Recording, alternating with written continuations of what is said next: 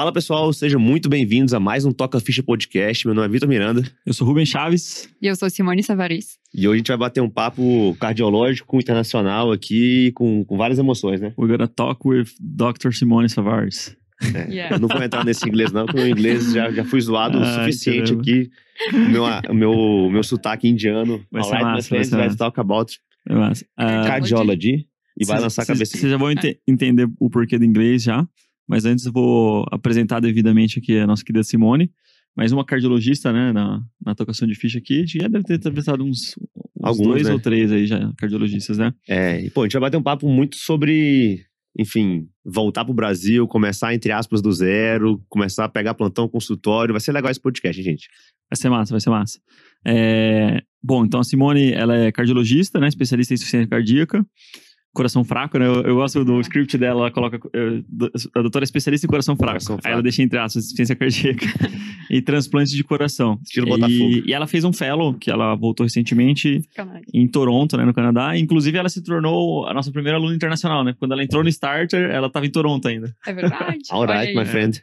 E Muito bom. atendia alguns pacientes, né? Great. Na época, Por por telemedicina telemedicina, né? Uhum. Telemedicina. De lá. Legal, seja bem-vinda aí, eh, Simone. Muito obrigada. É, vamos começar com a clássica pergunta, né? Como que foi a sua tocation of paper, sei lá como fala, tocação de ficha em inglês. Ficha eu também não sei. Ficha, ficha. Não sei se tem. Ai, caramba. Como que foi essa, é, essa decisão, né, de você ir pra, pra Toronto, fazer uma, uma especialização lá, fazer um fellow e ficar um ano, né? Um ano é bastante tempo, né? É bastante tempo. É bastante tempo. É, então, quando eu acabei a residência do transplante, de ser transplante, eu falo coração fraco porque eu falo rápido.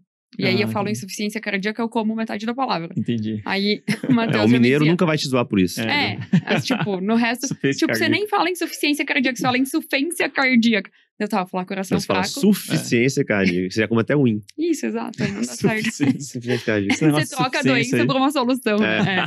É, é. E aí, eu tinha acabado a cardio, acabei a residência do transplante quando começou a pandemia, foi 2020 ali. Hum. Aí, queria começar consultório, já atendia no consultório de um chefe meu lá uma vez por semana durante a residência, mas era convênio, aquela coisa. E aí veio a pandemia e fiquei ali atendendo, comecei a fazer fazia plantão já, segui. E aí, em 2021, um chefe meu da residência me ligou, eu tava de férias. Na praia, assim, ele me mandou mensagem, posso te ligar? Pode, né? Pensei que aconteceu alguma coisa. E ele, ah, ligou, tem uma vaga de fellow em Toronto, ele tinha feito fellow lá. E eu queria saber se você tem interesse, porque eu vou te indicar. E eu, aham. E o Matheus, meu namorado, que não é médico, do lado. Ele, tipo, você vai embora do país? Eu, talvez, se rolar o visto. tipo, bem médico, assim, tô indo, né? E aí, fiz a entrevista e tal, fiz tudo pro, pro fellow. Rolou e eu fui. Aí fui em novembro, tipo, eu nem pensei muito, assim. Pensei, ah, é uma experiência boa, tanto médica quanto experiência de vida, né? De Exato, morar fora. E aí fui, fiquei um ano, fiquei de novembro de 2021 até novembro do ano passado. E aí, como eu já atendi um pouco de consultório lá em Porto Alegre, mas era mais convênio e Uhum. tal, quando eu fui, eu pensei, ah, eu quero seguir existindo, né? Então, vou atender telemedicina. Era a pandemia mesmo, então tava rolando telemedicina. E aí, eu já tinha começado o Instagram Uhum. um tempo antes, que depois eu conto essa parte também. Sim. E aí segui atendendo um que outro paciente por tele, alguns pacientes de Porto Alegre que eram convênio, acompanha- consultaram comigo particular lá. E aí depois, quando eu tava lá em outubro, que eu descobri vocês, eu entrei na MCP, e aí resolvi mudar pra São Paulo e, e seguir. Legal. E o Matheus, como é que ele ficou? E os caras. O Matheus existe ainda, existe, tá aqui Matheus tá bem trabalhando, tá bem. Mudou junto comigo Salve pra cá. mineiro. Boa, Matheus, mandou bem. Você fez residência lá em Porto Alegre no Clínicas, lá? Não, no Instituto de Cardiologia. Ah, Eu fiz residência de cardio e de ciência cardíaca, ciência cardíaca e transplante sim. lá. E eu fiz mestrado também, mestrado eu fiz no Clínicas. É um ano a mais para o de insuficiência? É um ano. Eu fiz um fellowzinho em Nova York, né? No Hospital for Special Surgery, que é um hospital mais de ortopedia e medicina esportiva lá em, Nova York. E eu via que tinha muito canadense que ia lá, assim, né? Se tratar e tal. É, é interessante, porque a gente sempre. Eu acho que todo mundo em algum momento já pensou, puta, será que vale a pena ser médico fora do Brasil, né? Porque é algo que. O Brasil é um, é um mundo à parte, assim, né? Porque tem muitas coisas extremamente muito boas, assim, tipo, coisas que são. Que só se encontra aqui Uhum. e, e coisas que são diametralmente opostas, que são extremamente ruins, que também você, Você talvez só encontra encontre aqui. Né? então, assim, É. é, é, é um, é um país que, É, que te desperta emoções o tempo todo. É. E, e, e geralmente, quando você vê é, violência, corrupção, você vê questões assim que, que fogem muitas vezes do nosso controle, a gente. O nosso instinto é, puta, será que não vale a pena eu começar a pensar, vir pra fora, não sei o quê. E eu tinha um pouco essa visão e eu sempre fui muito. Ah, eu sempre fui muito fã dos Estados Unidos, assim. Eu acho que esse senso de liberdade que você tem lá, de não sei o quê. Tem seus problemas, tem, é evidente. E um deles, inclusive, é a saúde, né? Toda a América do Norte, a gente sabe que isso é um problema grande. E aí eu percebi que a galera do Canadá, eles tinham dificuldade de acesso a exames, por exemplo, né? Isso, muito. É, tipo, é Pô, legal falar mais disso de um, cara, sim, é assim, é, É mais, legal mais de um canadense falou isso, tipo, não é rápido que você consegue fazer exame, não tem disponibilidade de exame. É, Pouco médico. Não tem como Pouco gastar o médico. plano lá, não? Não tem Tipo, plano vim aqui lá. gastar meu plano. não Então, tem assim, muito que que plano acontece? lá. é. É, isso foi uma coisa bem interessante Pô, pra legal mim ouvir também, isso aí. porque a gente tem essa impressão de, ai, saúde lá é tipo o primeiro mundo, e no Canadá a saúde é pública, é tudo público. Hum, Só que se a gente for pensar, apesar do Canadá ser grande territorialmente, eles têm mais ou menos 30 milhões de habitantes. É. São três cidades ali É grandes. São né? Paulo, tipo, né, Entendi. tá um pouquinho menor que o estado de São Paulo, o país inteiro. E é só um sistema público de saúde que é para ser igual ao SUS daqui, só que muito melhor porque é um país de primeiro mundo. Hum.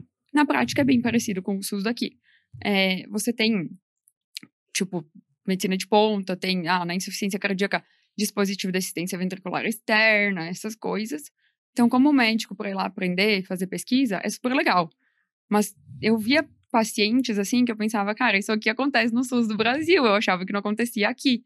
Uhum. É, paciente que internou na emergência, porque no meu contrato do Fellow, era basicamente avaliação hemodinâmica pulmonar que a gente fazia, mas eu fazia dois plantões por mês no hospital, plantões de cardio. E aí, tipo, fazia, dava, chamava avaliação na emergência e tal, eu ia ver.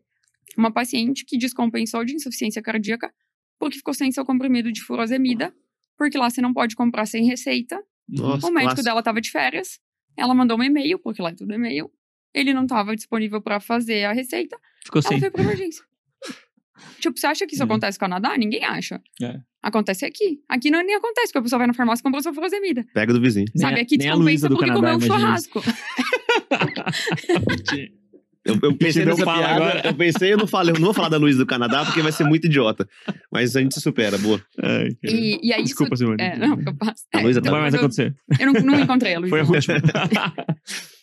E aí, Toronto é pertinho de Nova York, né? Uhum. Dá mais ou menos uma hora de voo. é pertinho, é pertinho. A galera vai muito E aí, lá. quem tem dinheiro, quem tem muito dinheiro lá, vai para os Estados Unidos. E brasileiro que mora lá, muito brasileiro que vem pro Brasil, segue pagando seu plano de saúde no Brasil, vem pro Brasil uma vez por ano, visitar a família e tal, e aproveita pra fazer seu check-up. Olha só. É. É bem comum, assim, com alguns brasileiros que eu conheci lá Sim. falavam isso. E assim, eu conheci tipo, outras pessoas lá fora da, da área da medicina. Por exemplo, eu conheci uma russa que trabalhava lá no banco, que se mudou pra lá e trabalhava no banco.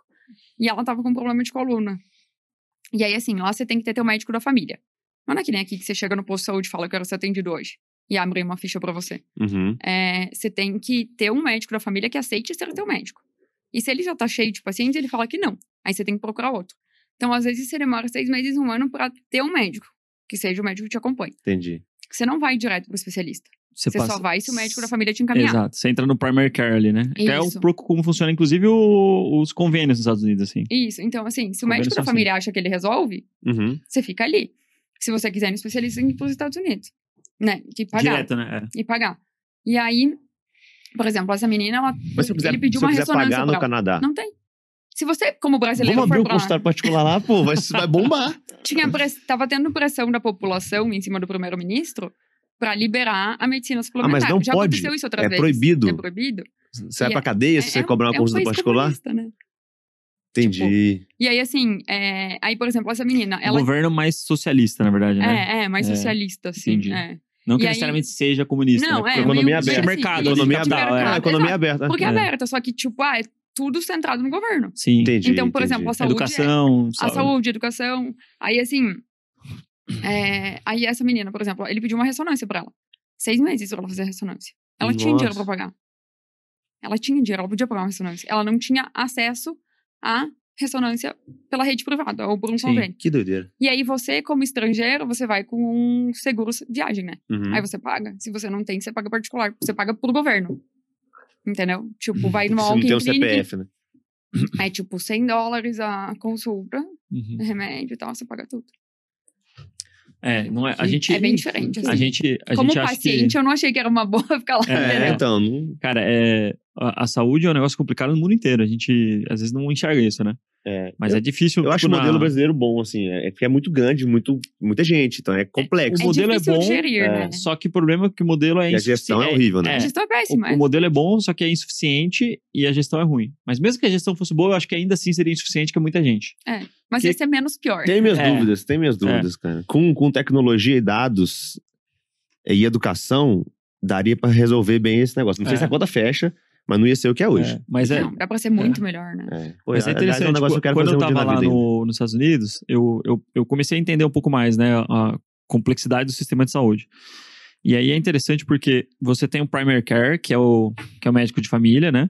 E aí esse cara é, é o first line ali, você tem que passar por ele. É, são raros os planos, só quem tem muita, muita grana que o cara pode escolher com quem vai passar e aquela coisa. Os caras designam pra você e meio que aquele, aquele cara vai te acompanhando e é ele que te encaminha pro especialista. Então você não vai direto para um, pra um cardio, para um ortopedista, para um endócrino, né? É meio que existe uma, um, um fluxo né, de É. direcionamento que é centrado num pivô central, que é a figura do, do médico lá de primary care. É, que seria o médico da família, assim. Beleza, Ah. isso aí é, tem o lado bom e tem o lado ruim, né? Porque o, o lado bom é que otimiza o sistema, evita encaminhamentos desnecessários, evita uma, é, um encarecimento né, do todo o sistema de saúde com gastos excessivos na atenção terciária, né, na atenção secundária, enfim. Mas, ao mesmo tempo, isso se torna, às vezes, uma barreira para quem de fato está precisando, né? Às vezes o cara realmente precisa de um especialista mais rápido E e, aí é amoroso o sistema, quando É. consegue chegar. E às Ou vezes ele tem que tem. E, e tem uma outra coisa que eu acho também, que assim, é, o governo acaba pagando pra todo mundo. Mas o governo não produz dinheiro, né? Aham. o governo usa de dinheiro é o que a gente produziu e deu pra ele. Uhum. Então, quando você tem pessoas que podem pagar por alguma coisa e elas usam o mesmo sistema, elas estão onerando o sistema. Sim. E todo mundo paga essa conta. Então, você ter um sistema público para quem realmente não tem condições e tudo mais, até faz um certo sentido na minha cabeça. Mas se você tem pessoas lá, ah, empreendedores, enfim, que que quer, tem né? muita filantropia lá, Sim. né? Tipo, eles doam muito pro hospital. Então, esse cara, ele consegue pagar a consulta dele, os Aham. exames, e ele não precisa onerar o governo, Sim. porque aí depois é, tipo, o pobre que vai pagar imposto para bancar o que a pessoa que tinha dinheiro podia se bancar. sim. Então, poderia desonerar um pouco o sistema público para agilizar para quem não tem condições, ser mais rápido, ter mais acesso. Sim. E quem tem condições usa suplementar, né? É. Mas não tem. Mas é uma conta que custa fechar, né? Todo mundo, assim, não é só no Brasil.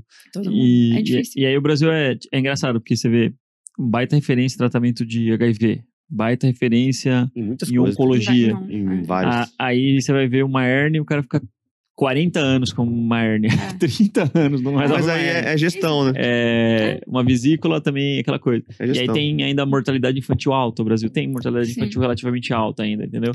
Então, Saneamento, né? A gente não pode O sanear. Brasil, é, o Brasil é muito grande, né? É então muito tem complexo, isso muito é. de regiões, assim. Tem que descentralizar. sim, Porque ah, o acesso que se tem na capital, não é... você vai pro interior, mesmo de São Paulo, tipo, você vê coisa que você não imagina, né? Você vai pro interior do Nordeste, Minas tem muita coisa também. Você Santa fala, Catarina, caramba. é. cidade pequenininha, assim, tem, tem cidade pequenininha muito rica, e tem um pouquinho mais pra frente outra que Tem falta, nada. não É. tem nada. que falta e não tem nada.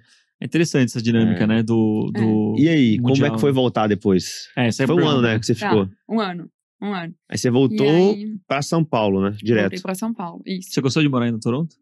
Gostei, mas Mesmo eu frio? não sei, assim, é, não é a minha primeira hipótese, tipo, ah, um dia eu vou sair do É. Brasil, É, lá fica na lista, tipo, se precisar eu vou, muito frio. Nossa, janeiro, menos 29 graus, é o dia mais frio do Nossa. ano. Um dia lindo, de sol, assim, sabe? Você É. pensa, nossa, que delícia pra sair. Aí você sai, você congela. Toronto é, tem a maior cidade subterrânea do mundo, né? Acho que é É. 35 quilômetros de cidade subterrânea. Então, no inverno, você não vê gente na rua. E eu mudei pra lá no inverno. Ah, é? Você acessa hotel, shopping, mercado, É. tudo por baixo. Tudo por baixo. E aí eu mudei pra lá em novembro, que era bem inverno, né? Dezembro Aham. ali nevou. E aí eu não via gente, né? Chegou maio, que começa a esquentar lá, tinha tanta gente na rua que eu nem sabia que tinha tanta gente naquela cidade, né? era bizarro. Saiu da assim. toca. Total. E aí, quando tava pra eu voltar, a minha chefe lá até me convidou pra eu ficar mais tempo. Em setembro, ela falou comigo e perguntou se eu não queria estender o fellow. Mas aí eu já tava programada pra voltar e tal. Mateusão, Assim, né? Mateusão já tava Mateus, mandando é, mensagem. ia, ia me largar, né? A gente vai falar do Matheus até o final do podcast. não quer voltar, não volta É. mais. E aí tinha tudo isso, assim. E uma das coisas que pesou, porque várias pessoas me perguntavam, né? Aquela coisa do síndrome de inferioridade do brasileiro. Uhum. Nossa, vai voltar pro Brasil, lá não é muito melhor. Todas as pessoas que me falaram isso nunca moraram fora do país, né? Tipo, quem morou fora tem a noção que não é, assim, tão lindo quanto se pinta. Sim. Tem coisas boas, tipo segurança lá, andava com o celular na mão, era tranquilo. Mas eu É, tinha um no receio, tá principalmente bizarro, na questão da saúde.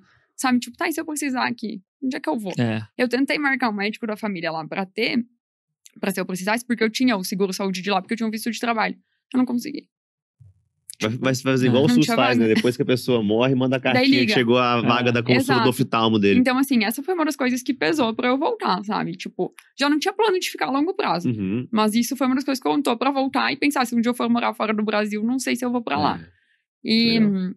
e aí, quando eu voltei, eu voltei, eu queria muito fazer consultório, assim, desde a da residência, assim, eu já gostava de consultório, tinha uma coisa que me incomodava muito na residência de cardio, que era ter que atender paciente muito grave, tipo, imagina, SUS, cardio, pós-operatório, duas trocas valvares, isquêmico, ambulatório do SUS, 15 minutos pra atender o paciente, né? É. Tipo, Duro.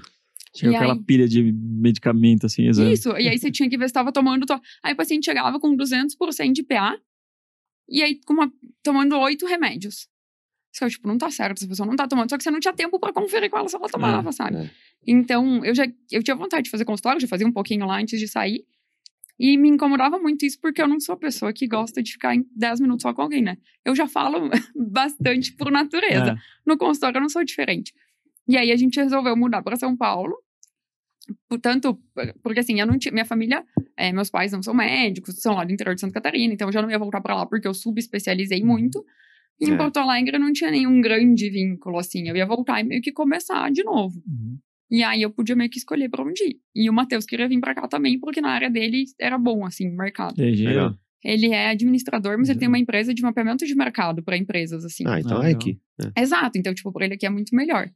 E aí a gente conversou antes de eu vir, tipo, ah, vamos mudar pra São Paulo? Vamos. Então tá. Aí a gente começou a procurar coisas aqui, aí eu descobri vocês, aí entrei na mentoria. Uhum. Aí vim pra cá, em janeiro comecei a fazer Você falou, você plantão. entrou no Starter primeiro, né? Eu não sabia, achei que era Entrei no mentoria. Starter. Não, eu, eu vi o Instagram do MCP, não sei como, se foi patrocinado ou o que, essa, esse, esse primeiro contato eu não me lembro. Mas eu lembro que eu tava seguindo vocês já, e eu vi um repost, um story que vocês repostaram do Bruno Paladini, falando bem do MCP. Salve, Brunão. É. e aí eu fui falar com o Bruno. Mandei um direct Hum. pra ele, tipo, o que, que é isso aí? Como é que é e tal. Isso, sei lá, gosto. E aí ele falou super bem de vocês e tava abrindo Starter. E aí Foi eu o entrei no agosto. Starter. O, o Starter lançou em agosto. começou Isso, eu fui a 21. primeira, primeiro primeira turma do starter. Starter. É, aí eu entrei no Starter. Aí tinha as, as aulas, né, coletivas por quatro, seis semanas, Sim, alguma sim. coisa assim. O sprint. Isso. E aí numa dessas, é, porque foi tipo ali setembro. Uhum. Que aí você falou pra eu entrar na mentoria, que eu ia vir pra cá e tal. Eu lembro desse papo, agora eu lembrei. É, É. verdade. E aí eu falei, ah, no em janeiro eu entro. Eu tava tava num prédio. Era meu Era um apartamento. fundo, era vidro. vidrado atrás. e Era o apartamento eu que eu morava. disso. Eu lembro. E aí eu falei, ah, ano que vem eu entro. Aí você, não, entra agora. o quê. aí já entrei no ICP em outubro. É. antes de vir. E aí já comecei a organizar a vida. Tipo, já vi questão de mudar a empresa pra cá, porque eu já tinha PJ lá em Porto Alegre, Uhum. pra, tipo, atendia consultório, emitir nota fiscal e tal. Então, tipo, mudar o CRM pra cá, mudar a empresa pra cá. Pra janeiro eu já chegar com tudo meio encaminhado, assim. Como que funciona Preparou o isso? cenário. Uma, uma, uma curiosidade mesmo. Se você mora em outros países, você pode atender, assim, legalmente, telemedicina? Do Brasil, sim. Na verdade, o que não pode é a gente atender paciente de fora, né? De fora. Só que as pessoas não sabem disso ou sabem e fazem.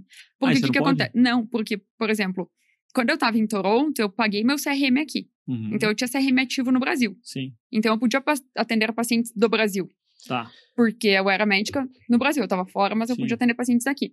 Eu até falei com uma advogada antes pra perguntar, não conhecia a Mari ainda na Ah. época, mas eu tinha outra.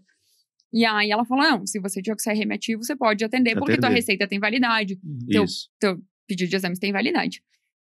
Só que, por exemplo, em Toronto, eu só podia atender os pacientes do hospital do Fellow. Sim. Porque eu- Uhum. a minha licença médica lá era pro Fellow. sim. Então, por exemplo, eu não podia atender consulta lá.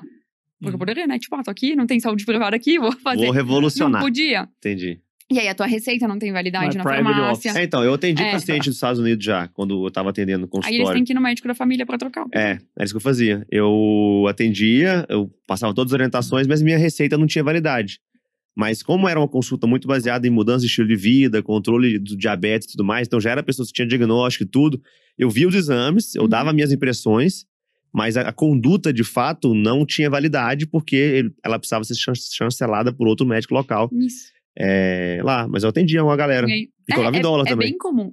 Olha aí, outro nível, né? Cobrava em dólar, pô. É bem comum. O pessoal atende, tipo, de lá, da Europa, né? Médico daqui atende. Mas, teoricamente, para você atender um paciente de lá, Uhum. você tem que ter uma licença médica de lá. De lá específico. Porque, digamos assim, que, sei lá, acontece qualquer coisa que ninguém quer que aconteça, mas rola um processo Uhum. ético, um processo médico.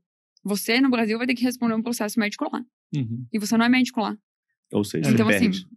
É. Exato. É um risco, É. né? Mas hoje, É um tem- risco, hoje tem tipo- uma, uma nuvem em cima disso, porque assim, imagina só, se uma pessoa agenda uma teleconsulta, ela tem que comprovar endereço no Brasil? Então, E se ela estiver de férias? é muito Fora do difícil, assim. país. E assim, eu acho E se ela for brasileira morando fora de outro país? Então, Exato.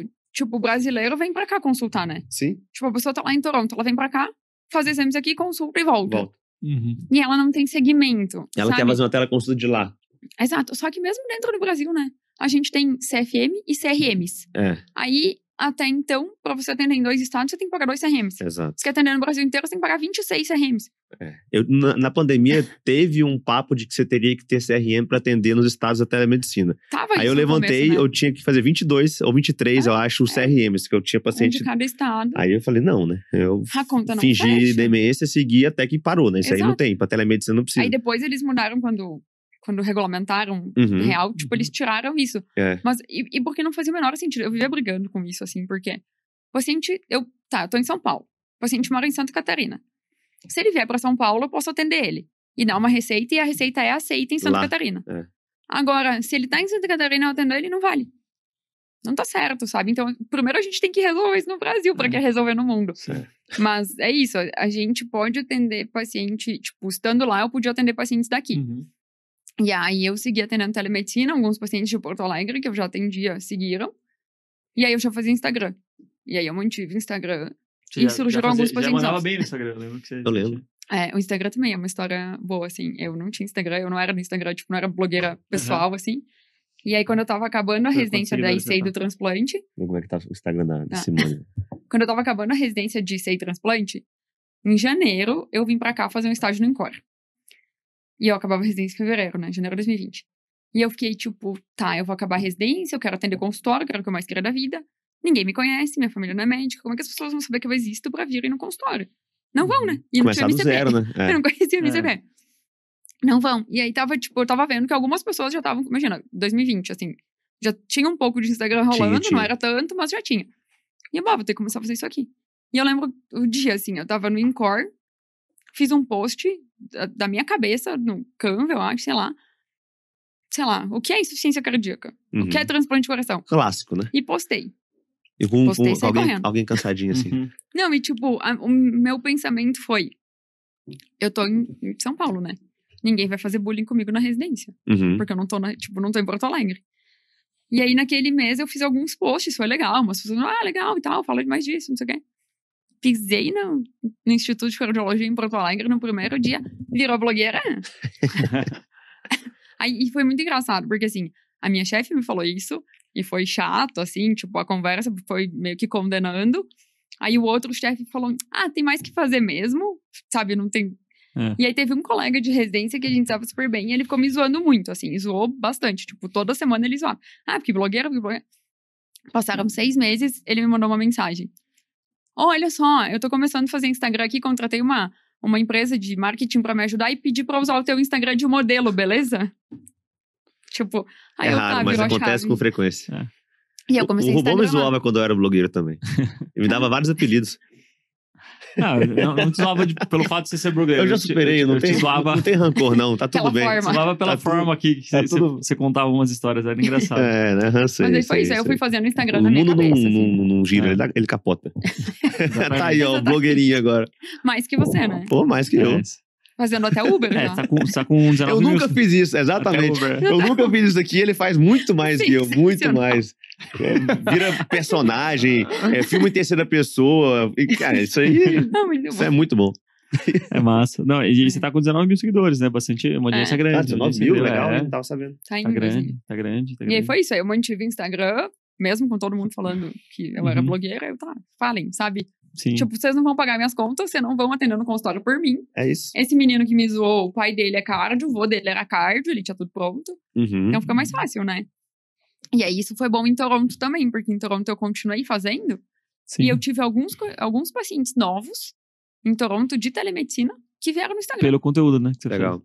E até quando eu pisei aqui, as minhas duas primeiras pacientes do consultório que vieram presencial me seguiam no Instagram e Uhum. falaram comigo de Toronto que elas queriam consultar presencial quando eu chegasse. Ó. E vieram, Sim. sabe? Então foi bem legal. fez. Sim, legal.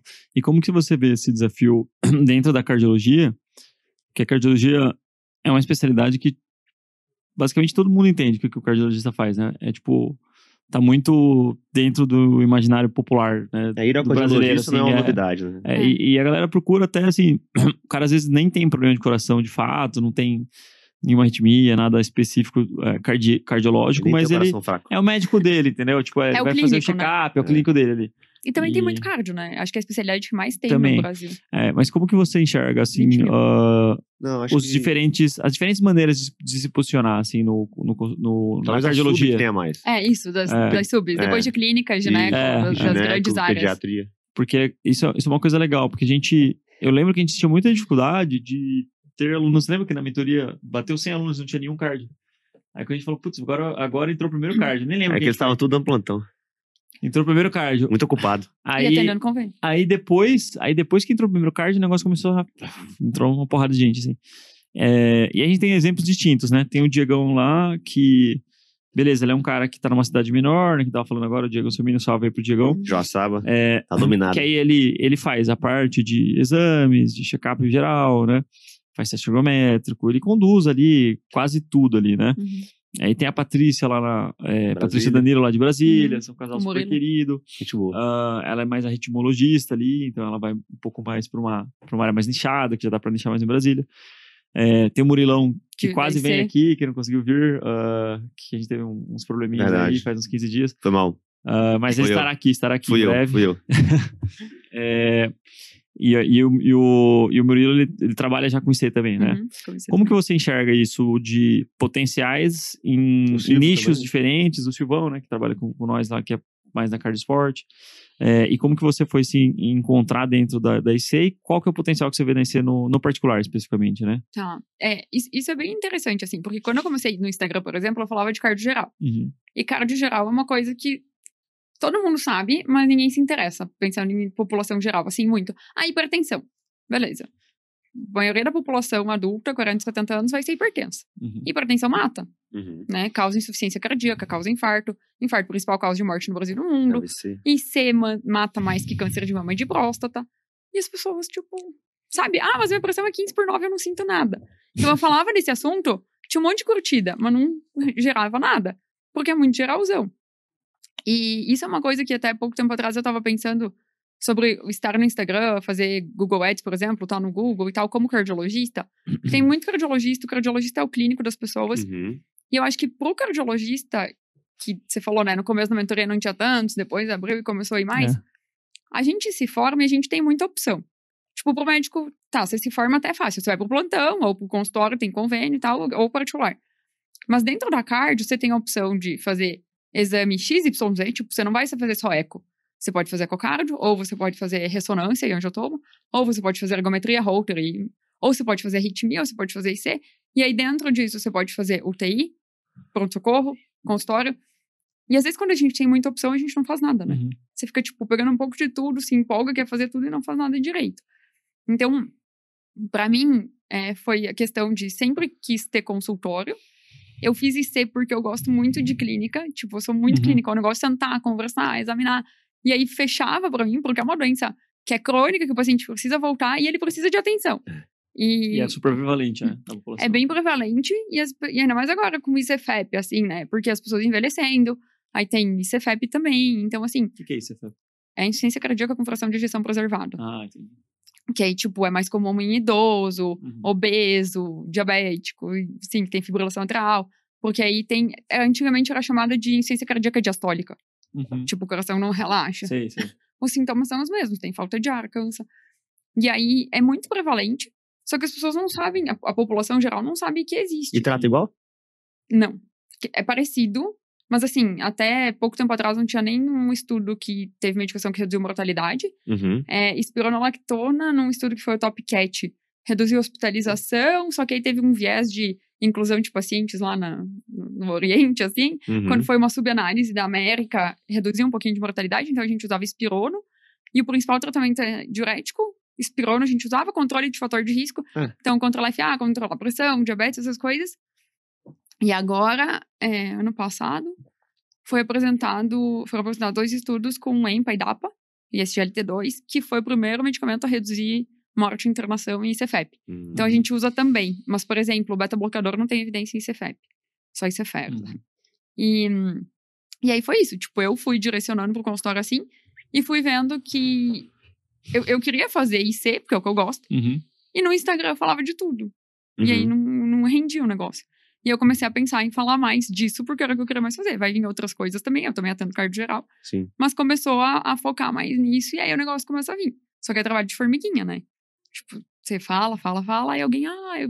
e, e as pessoas não têm o conhecimento. Então, isso foi uma coisa que, pra mim, também era uma ideia. Tipo, levar as pessoas à existência dessa doença, que é uma das que mais mata, e as pessoas não sabem. Elas têm medo de morrer de duas coisas, né?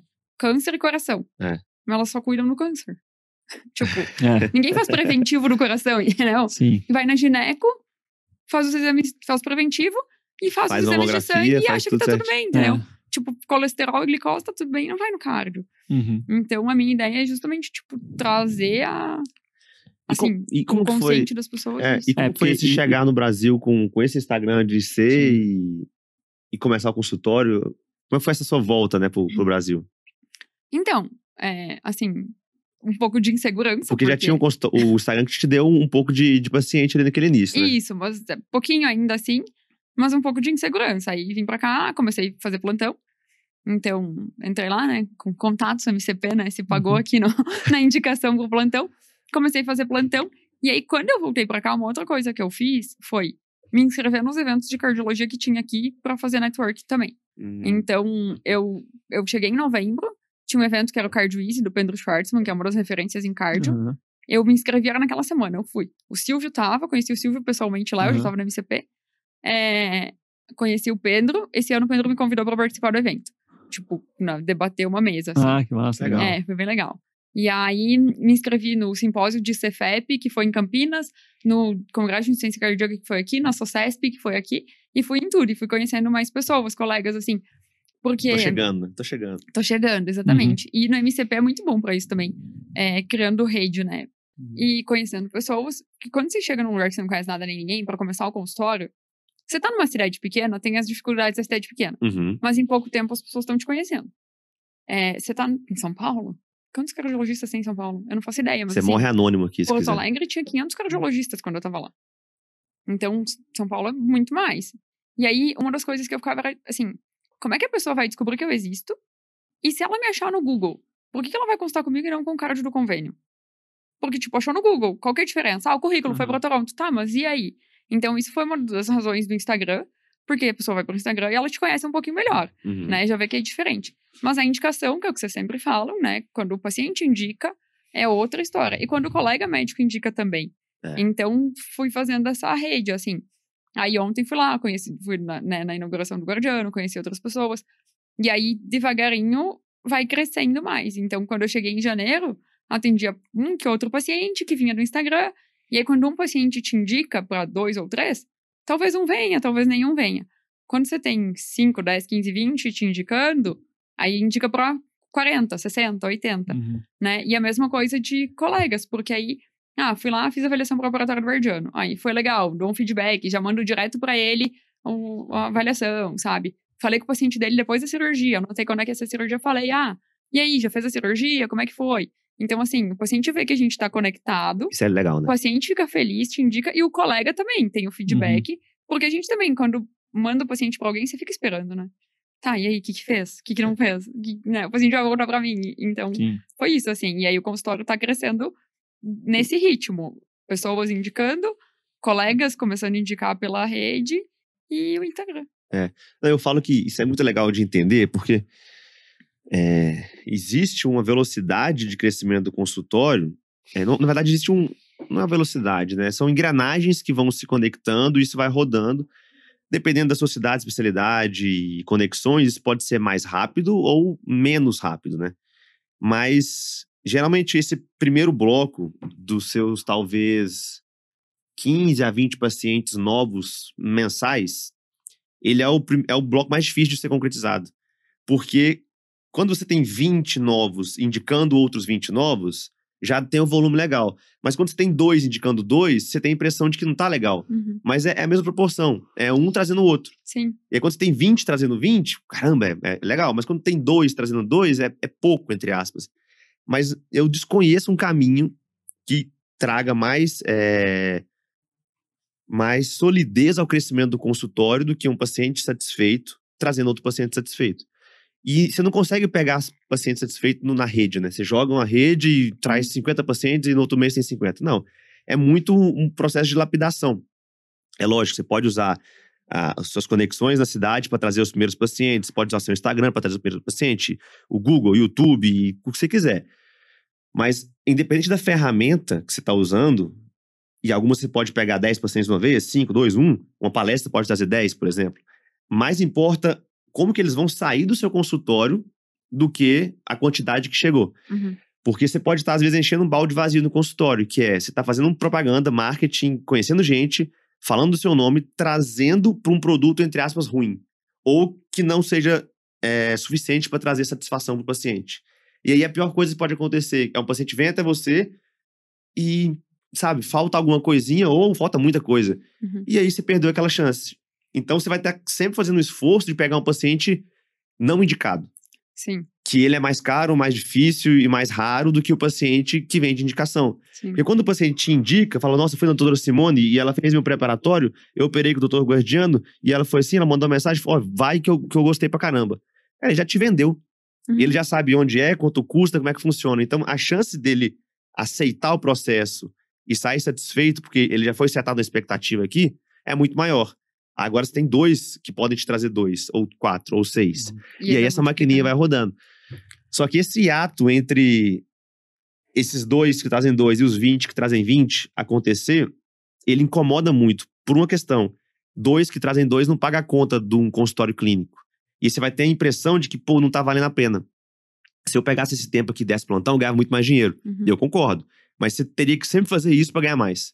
Uma hora que seu consultório começa a crescer, daqui a pouco você começa a empatar com um vínculo equivalente. Depois você começa a ganhar. A gente tava falando do Diego, né? Ontem eu falei com ele, a gente fez uma. Eu fiz uma live só pros mentores do MCP, rapidinho, explicando como é que faz o YouTube e tal. E aí ele comentou, tinha comentado no grupo que ele tava lá chegando a 600 consultas particulares esse mês, em Joaçaba, que é uma cidade pequena de Santa Catarina, cobrando um valor super legal 600 no ano, né? no ano. é. Uhum. E sem atender SUS e convênio.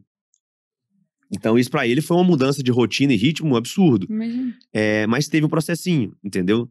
Só que como ele já tinha na cidade oito anos e ele já tinha gente no consultório dele, mesmo vindo do SUS e do convênio e do particular, quando ele lapidou isso para que esse balde que estava cheio, mas furado, ele fechou os buraquinhos, ele conseguiu dispensar parte dessa água. Falou, cara, só com isso aqui eu já consigo ficar Uhum. cheio. É. E literalmente falando, né? Tá cheio. Sim, Enfim, atendeu 11 pacientes no, na, na, na quarta-feira, que foi ontem, né?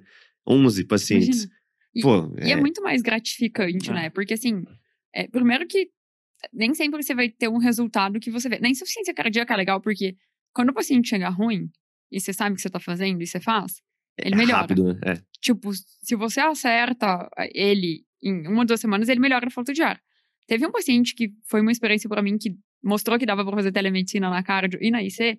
Quando eu tava em Toronto, é, a irmã desse paciente me achou pelo Instagram num sábado de noite, me mandou uma mensagem desesperada que ele tinha ido numa cardio no interior do Rio Grande do Sul e que ela falou pra ele que ele tava com o coração fraco, que ele tinha que transplantar o coração se ele sobrevivesse até lá e que ela tava encaminhando ele pra Porto Alegre.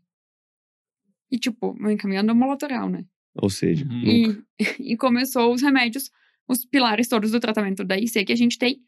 Só que tem uma chave ali que, por exemplo, o paciente congesto, tu não dá beta-bloqueador. Tu dá Uhum. depois. Tu descongestiona e dá depois. Ou tu começa uma dose bem baixinha. E ela começou tudo dose baixa, beta-bloqueador a mais- dose mais alta que tinha. E aí a mulher tava desesperada. E eu falei pra ela, não, eu atendo ele, era sábado de noite, eu atendo ele segunda-feira por telemedicina. Tipo, lá no, em Toronto, os horários do Fellow eram, eram mais tranquilos, o, a diferença do fuso era duas horas, então eu consegui encaixar. É, dá pra encaixar. E atendi ele no final da tarde da segunda. Ele tava no sofá de casa, mal conseguia falar. A esposa na teleconsulta. Nossa, que desespero. Ele tinha ido pro pronto-socorro todos os meses, por quatro ou cinco vezes, com falta de ar. Tomografia e pneumonia. E tratava, ele não melhorava. Aí até que alguém pediu um eco, fração de ejeção de 16. Nossa. Ele foi pra Nossa, essa cardio que que, começou tudo. 42 anos, Nossa. dois filhos pequenos. E era pintor. Não tava mais trabalhando. E aí, tomando cinco compromissos de furosemida por Nossa, dia. que desespero, hein? E tomando alprazolam pra dormir. Porque ele não conseguia dormir de falta de ar, tinha medo de morrer. É. Era essa cena. Aí eu bati o olho, tipo, eu fiz um ano de insuficiência cardíaca, né? Então, assim, bati o olho, vi a receita e falei, tá, isso aqui tá errado. Reduzi a dose beta-bloqueador máximo que dava, assim, mas não tirei. E falei pra ele, semana que vem a gente se vê de novo. Pedi os exames novos e tal, função renal, uhum. Não tinha nada. Em uma semana, tava, tipo, muito melhor.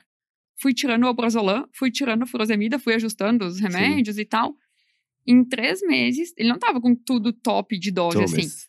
Teoricamente, a gente Voltou a repete pintar? o ecocardio, voltou a pintar. Então pronto, tava top. Teoricamente, a gente repete o ecocardiograma depois de três meses de terapia ótima, né? Na Aham. maior dose tolerada.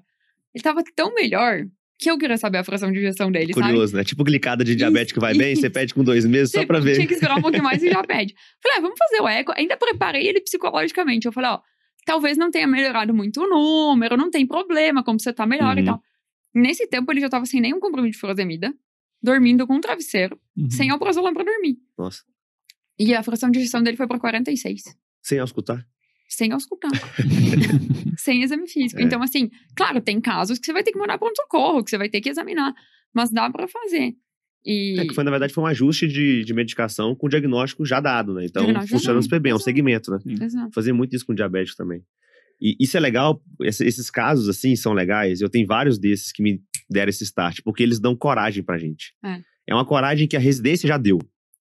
Mas você fez com alguém te olhando ou com alguém do lado naquele Pra ambiente. confirmar a tua. Quando você fez de Toronto, sozinha, e não É. tinha ninguém pra contar, entre aspas, você falou, porra, eu mando bem nesse negócio aqui. Isso, tipo, eu sei o que eu tô é, fazendo. eu tô sei o que eu tô fazendo, eu não tô de brincadeira Sozinho aqui. olhando pelo computador, né? Que você bateu É. o olho. É diferente Isso. de bater o olho, tipo, ao vivo, do que bater o olho, tipo, Isso. sei lá, pela tela. É. É, e muito. Era um paciente que, assim, eu acho que se eu tivesse na residência, que o ambulatório era do lado da emergência, eu ia falar pra ele, ah, vamos pra emergência fazer furosemida e DV. Só que ele já tinha ido pro pronto-socorro quatro vezes. É. Então, tipo, tá, vamos tentar resolver assim. Se não der, semana que vem você vai pro pronto-socorro, sabe? E deu certo. Então, assim, é, dá, dá pra fazer, né? A gente Sim, tem que achar o sim, que fazer dá. e fazer. É que o problema é que, assim, ah, a galera banaliza demais a medicina, às vezes até, até excessivamente. Porque, ah, IC é IC, né? Todo Uhum. mundo sabe, é furosemida. É sinônimo de furosemida, praticamente, Uhum. na cabeça das pessoas. Então, no final das contas, a gente começa a negligenciar algumas coisas. E, e, e às vezes uma coisa que é simples, beleza, ela é simples, mas ela precisa de um tempo, precisa de uma dedicação e precisa de um follow-up. E, e no pronto-socorro é caótico. A gente não tem tempo de olhar com tanto critério e ser tão. é, ser tão dedicado assim, né, pro paciente. Uhum. E tá É mais tudo corrido, bem. né? É mais corrido. assim. Ah, mas essa questão do ambulatório chama atenção, e é isso que a gente sempre fala, que são as mazelas que existem no mercado. E é cheio disso no Brasil. Porque a galera tá num modus operandi já faz 20 anos, 10 anos, 15 anos, e a galera não quer mudar, sabe? Tipo, a galera já meio que se rendeu já, entendeu? Ah, Uhum. é assim mesmo, não tem muito Fica o na que fazer, conforto, é, né? o paciente tá mal, eu prefiro dar uma assustada no paciente, entre aspas, e fazer ele pressão lá no hospital, se virar, do que, né, eu ficar aqui sofrendo, porque também a pessoa, ela não, não tem um incentivo, né? Não Uhum. tem um algo a mais ali. Pra ela é só mais um ali Sim. e é isso. Isso e ela fala- chega em casa, reclama do marido, né? A vida é horrível. é, Reclama do plantão, e assim, você reclama fala do governo. paciente, não, a sua doença é muito grave e você vai morrer. Não se tipo, primeiro que não se fala É. assim. E manda um Deus te Pode- abençoe na Isso sequência. pode até ser verdade, sabe? tipo, pode até ser verdade. Sim. Só que não dá pra tirar toda a esperança. Não. Mas a partir do momento que Ainda você. mais com um caso desse aí. E que virgem de tratamento, sabe? Tipo, não tinha que transplantar. Mas assim, tanto que tá lá, né? Muito bem obrigada, É. pintando. É, inclusive, o que me dá raiva nesses pacientes da IC é que aí eles ficam tão bem. Que para de tomar remédio. Começa uma. Ah, tomei só uma cervejinha, comi um churrasco todo dia, gaúcho, né? Ah, mas Um como um bom, como um bom ser humano, tá curtindo Exato, também. mas é boa, eu fico feliz É. que estão que tão bem. É. Mas assim, você. assusta o paciente e você joga a responsabilidade na doença. É. E você não faz nada pra ajudar. Então, assim, pelo menos tenta já falar, ó, a doença é grave, tem câncer, insuficiência cardíaca, tem Mas risco lá, né? e tal. Mas dá- tem coisa pra fazer. É. Vamos É. fazer isso, isso, isso. E aí, estando no consultório particular, que você tem tempo pra isso, você consegue dar teu WhatsApp pro paciente, você consegue fazer isso melhor. E é muito gratificante, você tava falando do Diego, por exemplo. Não tem como você atender convênio em uma hora e dar teu telefone pros pacientes todos. A conta não fecha, você não paga o aluguel do consultório. Quando eu atendia em Porto Alegre, que eu atendia convênio, eu atendia um convênio lá do, do estado, que é o IP, que é IP. tipo o Youngsp daqui, É. eu acho. Pagava 47 reais a consulta. Bruto? É limpo. Ah. Mas, tipo, 47 reais a consulta. Todo mundo É, atendia. limpo não é, né? Líquido. É, Limpo- líquido. Líquido pra pagar o aluguel da sala Tô e tal, descontado o É imposto. porque não é limpo. 47 reais não é limpo, né? É sacanagem. Aí pagava todo o resto. E aí, é, eu lembro que, assim, quase todos os meus conhecidos que atendiam IP, as consultas variavam entre 15 a 20 minutos. Uhum. Às vezes 10, né? Retorno, olhou o exame, estatina e tchau, sabe? Ajusta a dose do antihipertensivo e tchau. E hum, eu atendi em meia hora. Porque eu não conseguia. Pra mim era inadmissível menos de 30 minutos. Uhum. Então, só que era misturada. Quando chegava um paciente particular aleatório, também era meia hora, né? Uhum. Mas já era meia hora, pelo menos, não era 15 pro particular. Mas eu sempre atendi pelo menos meia hora. E, e já me incomodava, porque às vezes eu queria explicar. Eu queria ensinar a insuficiência cardíaca, você tem que explicar que para o paciente, exato. sabe? É, por que, que ele tem que cuidar do quanto de água que ele toma? Por que, que ele tem que se pesar todo dia? Por que, que ele chegou até esse estado, né? Por que, Isso é que ele tá importante. assim? Por que, que a gente não sabe se vai melhorar ou não, mas pode melhorar? E como é que a gente vai avaliar isso? Por que, que se ele ganhar um quilo, ele tem que me avisar, sabe? É, Porque, senão, tipo, ele me avisa quando ele já ganhou 10 quilos e já tá lá um balão na um emergência. baiacu. Exato. Então, assim, quando você tem tempo É. pra fazer isso, é, você faz a medicina que você queria fazer quando você entrou na faculdade. E Sabe? é o que você tá entra na faltando hoje, faculdade né? querendo salvar o mundo. Mas, mas você vê que uma pessoa que tem essa mentalidade, É. ela, ela é vencida, ela não consegue fazer isso há muitos anos. Que você faz, entendeu? Por isso que vai pro particular. Sim. Porque você é vencido, não tem como. Você, o, o sistema te morre, entendeu? Tipo, você vai vendo, pô, já tô dois anos aqui, os pacientes gostam de mim, é, eu consigo ter um desfecho melhor do que a maior parte dos colegas, e eu tô na mesma. Entendeu? Isso. Tipo, tem uma hora que ninguém aguenta, né? Esse É. cenário, assim, tipo, É. de É sem te- perspectiva, né, de, de É. mudança e sem precisar perspectiva, sem, sem reconhecimento tanto de mérito, né, de chegar, pô, você mandou bem esse mês, sabe? Uhum. É, e também reconhecimento financeiro, né? É isso que eu ia perguntar. Você voltou tem dois anos, né? De- cheguei aqui, comecei em Ah, você janeiro ano aqui, começou, o o MCP você estava lá, depois Isso. chegou em janeiro, né? Então, fechando um ano. fechando o ano. É, como que você avalia esse um ano seu de, de crescimento no consultório, mas também de perspectivas e, e- e- e- não é frustração, mas é a expectativa mesmo que você tinha com o que você tem hoje e com o que você está desenhando para ter. Como é que você enxerga a sua carreira hoje em termos assim de, de projeção? Quando eu... Porque é, é uma parada bem individual, né? Cada um vai ter suas expectativas, né? Mas é legal ouvir alguém, igual você tá contando aqui, f- saiu, chegou numa cidade nova, sem conhecer ninguém, entre aspas, do zero e tal. Como é que você tá em relação a isso hoje? Então, é, eu tô bem feliz, bem feliz mesmo, assim. Eu acho que o consultório Então, é isso aí, pessoal. Obrigado por tocar ficha. Até a Tá próxima. MCP, Ah, hashtag tá MCP. feliz, o resto é resenha, né? Mas é isso, quando eu comecei aqui em São Paulo, então eu fazia plantão noturno, e Uhum. tava começando a alinhar o consultório, atendia no coworking, aí era meio bagunçado. Ah, quando eu tava de pós-plantão, eu já não queria atender. Eu não queria atender mal, sabe, com sono. Então, tipo, fui alinhando essas coisas, mas aí, cada mês mudava a minha rotina, porque aparecia uma coisa de dia, eu trocava. Agora, e eu sempre soube, sempre tive essa mentalidade que o consultório é devagar. Uhum. mas- Uhum. Não precisa mais ser 10 anos como era antigamente, aquela coisa, tipo, do teu chefe. Não, consultório você tem que começar agora para daqui 10 anos. No convênio, do 10 anos tá cheio. Sabe, atender um que outro particular. E, é, não, Isola. é, isola. Aí, assim, no MCP a gente vai mudando essa cabeça. E eu, eu falei isso pra vocês no, na nossa, acho na primeira mentoria ou na, na coletiva, assim, que quando eu encontrei o MCP, eu fiquei tipo, "Ah, que alegria! Eu, eu achei alguma coisa que fala o que eu, o que eu penso, mas eu não sei fazer. O que Uhum, eu quero pra minha vida, mas eu não sei fazer. E quando eu tava em Porto Alegre ainda, era muito assim, tipo, ah, atende convênio e todo mundo cobra X a consulta. E você tem que cobrar também igual. Você não Entendi, pode é. aumentar. Aí você quer aumentar o valor da consulta? Não, não dá, não pode, ninguém vai pagar. E aí você vai ficando, aí você vai ficando limitado até pelos teus colegas, às vezes, sabe? Aí você É pensa fora da caixa. economia de saúde planificada. né? É um cartel Isso, aí pra baixo. pra baixo. O cartel pra Cartão baixo. negativo. O cartel negativo. Vamos cobrar o mínimo possível, galera. Isso. E aí, aí você sai dessa Galera de Porto Alegre, bolha. foi mal. Você sai dessa bolha que é, ah, acabou a residência, é só plantão, convênio. Você fica ali nesse meio que parece que é só isso. Uhum. E aí você tá no plantão, daí você vê aquela pessoa lá que já tem seus 60 anos no plantão. E infeliz com o consultório, porque é cheio, porque começa às 7 e acaba às 8 da noite. E não dá conta, os pacientes são graves. E, e não vê resultado, porque não consegue explicar as coisas pro paciente, o paciente não adere. E aí você vê, tipo, não, eu quero consultório, mas não é isso que eu quero, sabe? E eu sempre tive essa dor.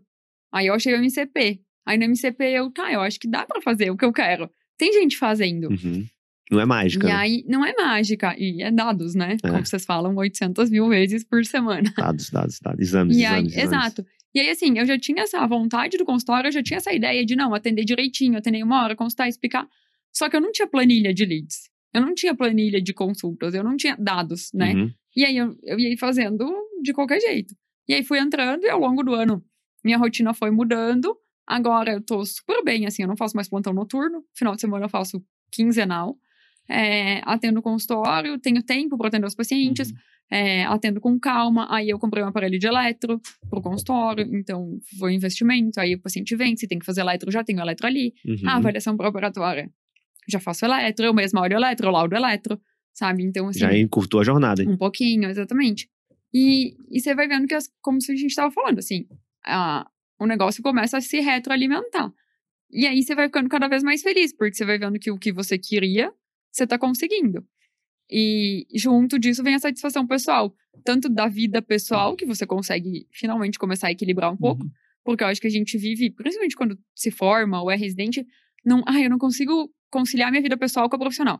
Porque a gente trabalha muito, porque a Uhum. gente vende nossas horas, então você trabalha 12 horas, 24 horas, 48 horas.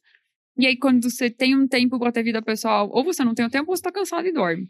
E aí você vive nessa. Aí, se eu for ter vida pessoal, eu não tenho dinheiro pra pagar o, o sushi. Que troca sabe? injusta, né? O sushi. Exato. O vinho. Exato. Então, assim, a gente fica nessa. Aí, quando você começa a alinhar e analisar os dados e ver o que, que você tem que fazer, e arruma aqui, e arruma ali, faz o que você já queria fazer, você fica, tem uma satisfação pessoal de estar conseguindo fazer aquilo que você se planejou. Tem aquilo que é gratificante dos pacientes. Eu atendi um paciente lá de Passo Fundo também, no interior de Passo Fundo, assim, lá perto, por telemedicina, Uhum. insuficiência cardíaca. A filha me achou pelo Instagram, hesitou um pouco e tal, marcou a consulta. Ela é enfermeira. Ela me mandou uma mensagem se- segunda-feira, uma foto dele. E ela mandou assim: no dia da consulta, 20 dias depois do remédio. É, avaliação da filha que é enfermeira. Não tem nem o que dizer, a foto fala tudo. Tipo, o cara é muito melhor, Aham, assim. sim. Então, essa, esse reconhecimento do paciente te deixa feliz. Eu ia te Porque, perguntar se já teve esse paciente. Eu lembro do, no começo do consultório, quando tem um paciente que fala assim: fechei. isso. Que é quando ele vem da cidade que você tá, por indicação, você não tem nenhum vínculo com ele, Uhum, ele veio por outro paciente com o perfil que você queria trazer, com a doença que você sabe tratar. Isso. E ele melhora, né? É, E aí, isso é assim. importante. é, exato. Se não melhorar. Tipo, e na IC, às vezes eles não melhoram, É, porque às vezes já verdade. tá avançado. É refratário é um paciente que vai acabar em transplante mesmo, sabe? Uhum. Mas ali melhorou um pouquinho esse alinhou a expectativa. E aí você tem esse feedback, sabe? Você fica super feliz. E quando você atende em 10 minutos, você não vai ter tempo pra ouvir isso de volta e o paciente não vai melhorar tanto. E você não vai dar a atenção que ele precisa. Então, Você assim, nem sabe o nome do paciente. Exato, você nem lembra. difícil, não Então, de eu- ninguém. É, e aí agora eu tô nesse momento, assim, eu tô super feliz, o consultório tá crescendo cada vez mais. E as expectativas são de seguir nesse caminho mesmo, pra crescer cada vez mais, que é o que eu mais gosto de fazer. E aí largando cada um vez ano, mais né? o hospital. Menos de um ano, na verdade. Menos né? de um ano. É. Passa, eu, eu falo que a gente sub, subestima o curto prazo e fica sempre pensando lá na frente, né? É. E às vezes com dois anos você consegue resolver sua vida de um jeito que você não imaginava. A gente superestima É, o curto prazo. isso, mas parece isso. O longo é, prazo, é boa, é. boa, valeu. Isso. Mas parece que você acha que dois anos é. Nossa, vai demorar dois anos pra acontecer. Dois anos vão passar na mesma velocidade se você fizer ou se você Não não fizer. Daqui dois anos, chegar lá na frente e falar, agora eu tenho que fazer. Você vai gastar o mesmo tempo pra Uhum. fazer e, e talvez um pouco mais se tiver um cenário diferente. Mas se você começar hoje, o negócio vai andando. Eu fui dar uma aula na, na residência da Mariana. Foi engraçado essa aula na residência da Mariana. Os doidinhos. É, pra. Não, pros, Presidente. pros residentes, pô, não pros pacientes. Nossa, Imagina. Vai ser cancelado aí, ó. Só pra dar o contexto. Ela tá fazendo residente de psiquiatria e tá no R3, tá? Ensinando no consultório É. pros pacientes. Eu até fiz um ato falho. Eu falei, vocês, por exemplo, que são. Que são. Eu falei assim pros, pra galera, vocês que são, por exemplo, psiquiátricos, quer dizer, psiquiatras, quer dizer, alguns também, psiquiátricos, né? E foi, enfim, piada interna nossa lá. É, mas aí, a Mari foi contar um pouquinho de como foi a trajetória dela no consultório. E entre decidir e começar, as coisas não acontecem, né? Decidi ter meu consultório. Nesse mês não vai ter nada novo. Só uma decisão. Então ela é só teve tua que. vontade, né? Só vontade. Ela teve que ir pensar na secretária, pensar no contador, mudar a empresa de lugar, Sistema de prontuário. sistema de prontuário, teleconsulta.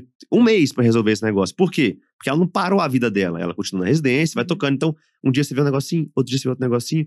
Então, assim, quando você começa a organizar seu consultório do zero, você tem um período ali de, sei lá, seis meses, talvez, que não vai ter muita novidade. Mas você começou, entendeu? E você se organizou. Depois daquilo, já começa a ter uma cadência. E dali pra frente é, um, é individual. Tem gente que vai mais rápido, tem gente que vai mais devagar. Mas o consultório ele começa a dar sinais claros de que vai valer a pena. E às vezes o primeiro sinal vai ser assim: uma tarde com dois pacientes. Se você for olhar, não é nada. Mas bem precificados, pagam quase um plantão ou um plantão. Uhum. E aí você pode olhar pelo lado e falar: nossa, eu tive dois pacientes esse mês. Ou não.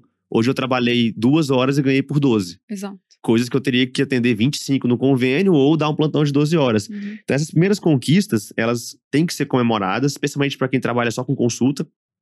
Porque às vezes o cirurgião ele faz uma, uma cirurgia que já valeu. Mesmo. É. Eu falo para os cirurgiões do MCP, falo, cara, você precisa de fazer duas cirurgias pra você pagar esse curso.